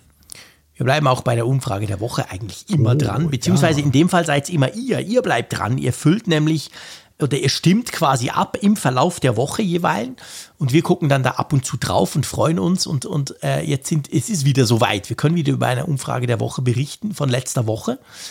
Ähm, wir wollten nämlich von euch wissen, ob Apple die NFC-Schnittstelle auch für andere Dienste freigeben sollte. Und da muss ich dir ganz ehrlich sagen, ist die ähm, Antwort gar nicht so eindeutig, wie ich sie jetzt erwartet hätte. ja, interessant. Genau den gleichen Gedanken hatte ich auch, denn ich, denn es ist tatsächlich ja sehr einfach, jetzt auf diese Frage mit Ja zu antworten. Es ja. kostet dich ja nichts. Ne? Genau. Was, was sollte man dagegen haben, jetzt auf den ersten Blick, dass man mehr Möglichkeiten hat? Man muss sie ja nicht nutzen. Ja, genau. Und so haben das, wir auch das, argumentiert im letzten Podcast. Ja, und deshalb habe ich halt eben auch gedacht, dass sich dem viele anschließen können und halt mhm. zu sagen, ja, klar, ja, und 80 Prozent sagen ja oder 90 Prozent. Aber wie du schon sagst, ganz so eindeutig ist das Ganze nicht. Wenn wir mal drauf gucken, klar, ja ist dominant mit 55,1 Prozent, also etwas mehr als die Hälfte, aber immerhin 30,4 Prozent haben auch ganz klar gesagt nein. Ja, ganz genau, von fast 1900 Teilnehmern. Ähm, ich gehe mal davon aus, ohne es natürlich genau zu wissen, ähm, dass da Sicherheitsbedenken eine Rolle spielen unter Umständen, dass man sagt, nee, irgendwie. Aber ich finde schon, ja, also ich finde auch bei, bei solchen Fragen erwarte ich doch eigentlich, dass man sagt, ja klar, mal gucken und dann eben, dann kann man es ja dann, wenn wir dann wissen, was damit gemacht wird, kann ich ja dann entscheiden, ob ich es brauche oder nicht. Aber nichtsdestotrotz, trotzdem, ähm, fast ein Drittel sagt nein. Deutlich, ja. Mal gucken, wie es mit der neuen Umfrage der Woche aussieht. Ja. Da geht es nämlich auch ein bisschen zu, also nicht auch, sondern da geht es ein bisschen zurück in die Zeit. Wir wollen von euch wissen, habt ihr oder hast du schon mal einen iPod besessen? Genau, also diesmal keine Meinungsumfrage, sondern eine ja, Erinnerungs- oder Wissensabfrage. Genau. Und zwar mit den einfachen Optionen Ja, Nein oder weiß ich nicht mehr. Genau, kann, kann ja gut sein. Also ihr müsst ja, jetzt nicht ja, irgendwie euch peinlich berührt fühlen, wenn ihr denkt, ja, ich, ich meinte, ich hätte mal einen gehabt, aber schon so lange her. Also klar, wie wir haben es gesagt, 21 Jahre wurde der vorgestellt. Also das ist schon eine Weile her, dass, dass der so seine Hochzeit hatte, Anfang der 2000er Jahre. Aber nichtsdestotrotz bin ich sehr, sehr gespannt drauf.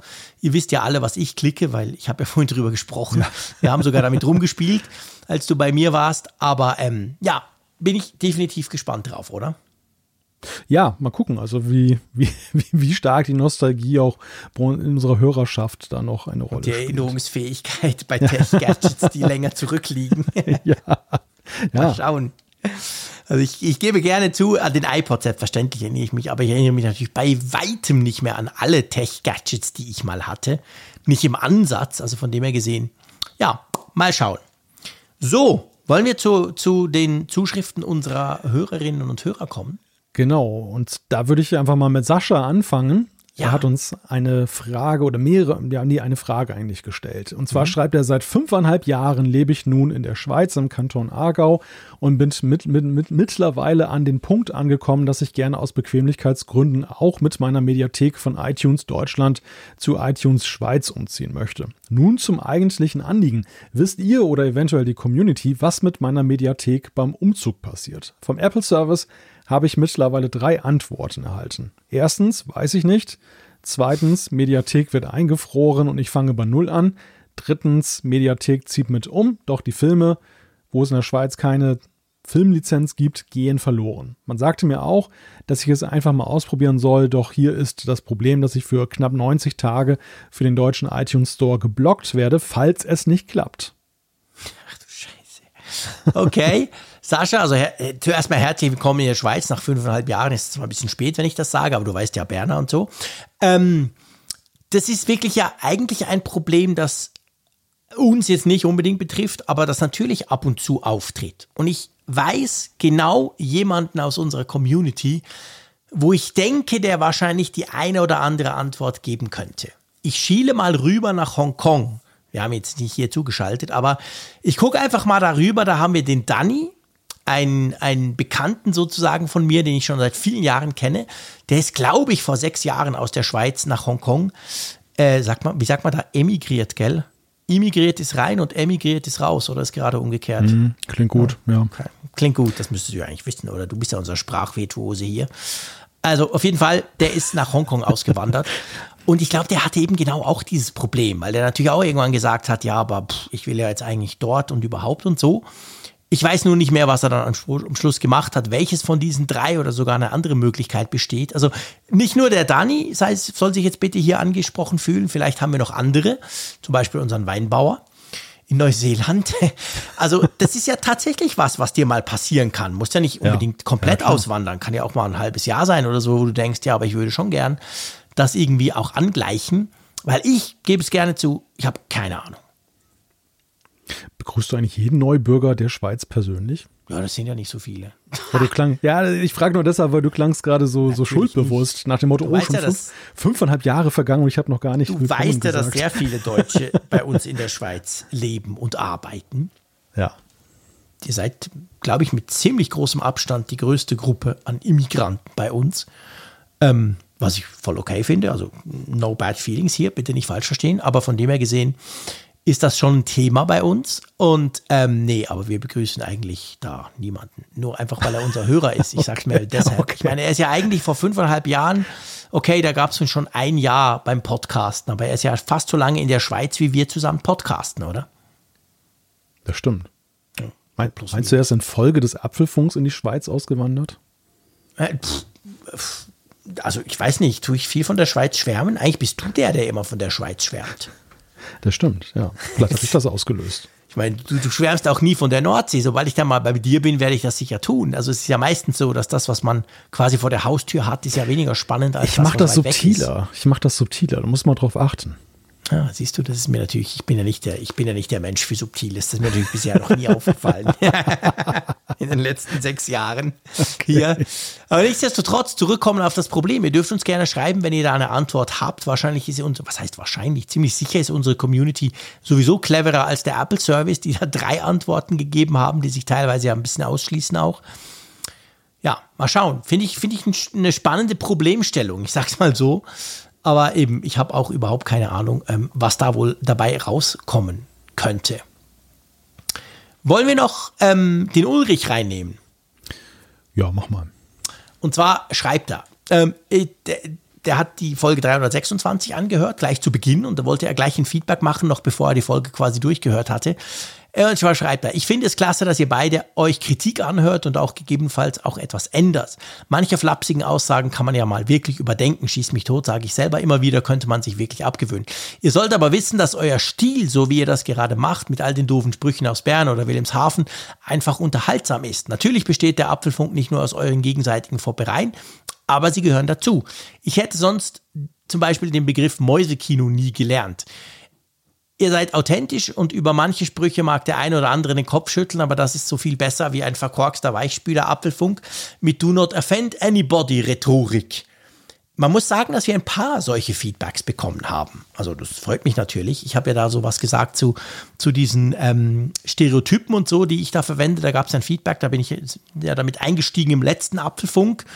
Und ja, das ist eigentlich schön, dass es auch die andere Seite gibt, die durchaus sagt, hey, das ist doch eigentlich cool, was ihr da macht, oder?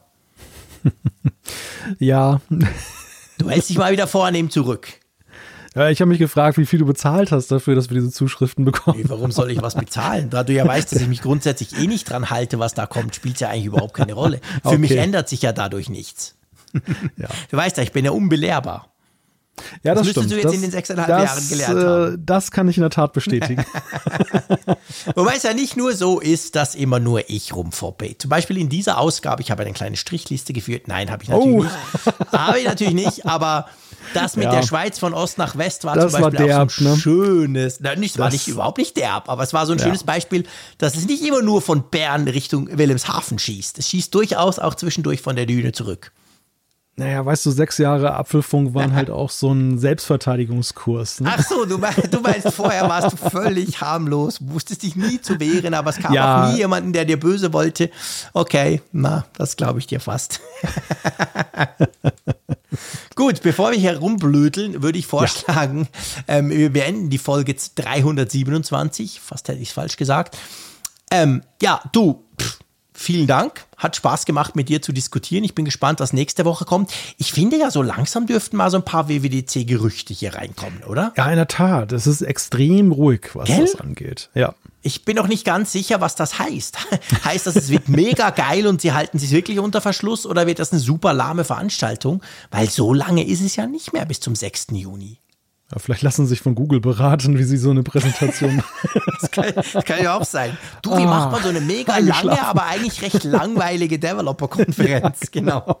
Zeigt uns das mal. Nein, wir wollen es nicht hoffen, aber es ist Nein. in der Tat interessant, wie geheimnisvoll sie es diesmal halten. Das mhm. fängt ja damit an, dass ja auch wenn wir jetzt weitere Details wissen, eben zu dieser Präsenzgeschichte, aber im Prinzip wissen wir auch immer noch auch sehr wenig darüber, was ja. uns da tatsächlich erwartet. Ja, definitiv. Ja, man darf wirklich gespannt sein, ja. Hm, sind wir. Also, mal gucken, vielleicht wissen wir nächste Woche ja schon mehr. Und ähm, ich freue mich auf jeden Fall aufs Diskutieren mit dir, aber eben auch auf die Diskussion mit euch da draußen in der Community.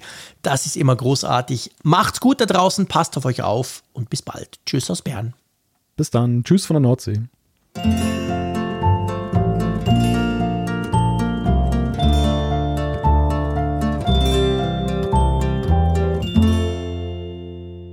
Immer auf Empfang mit Funkgerät, der App zum Apfelfunk.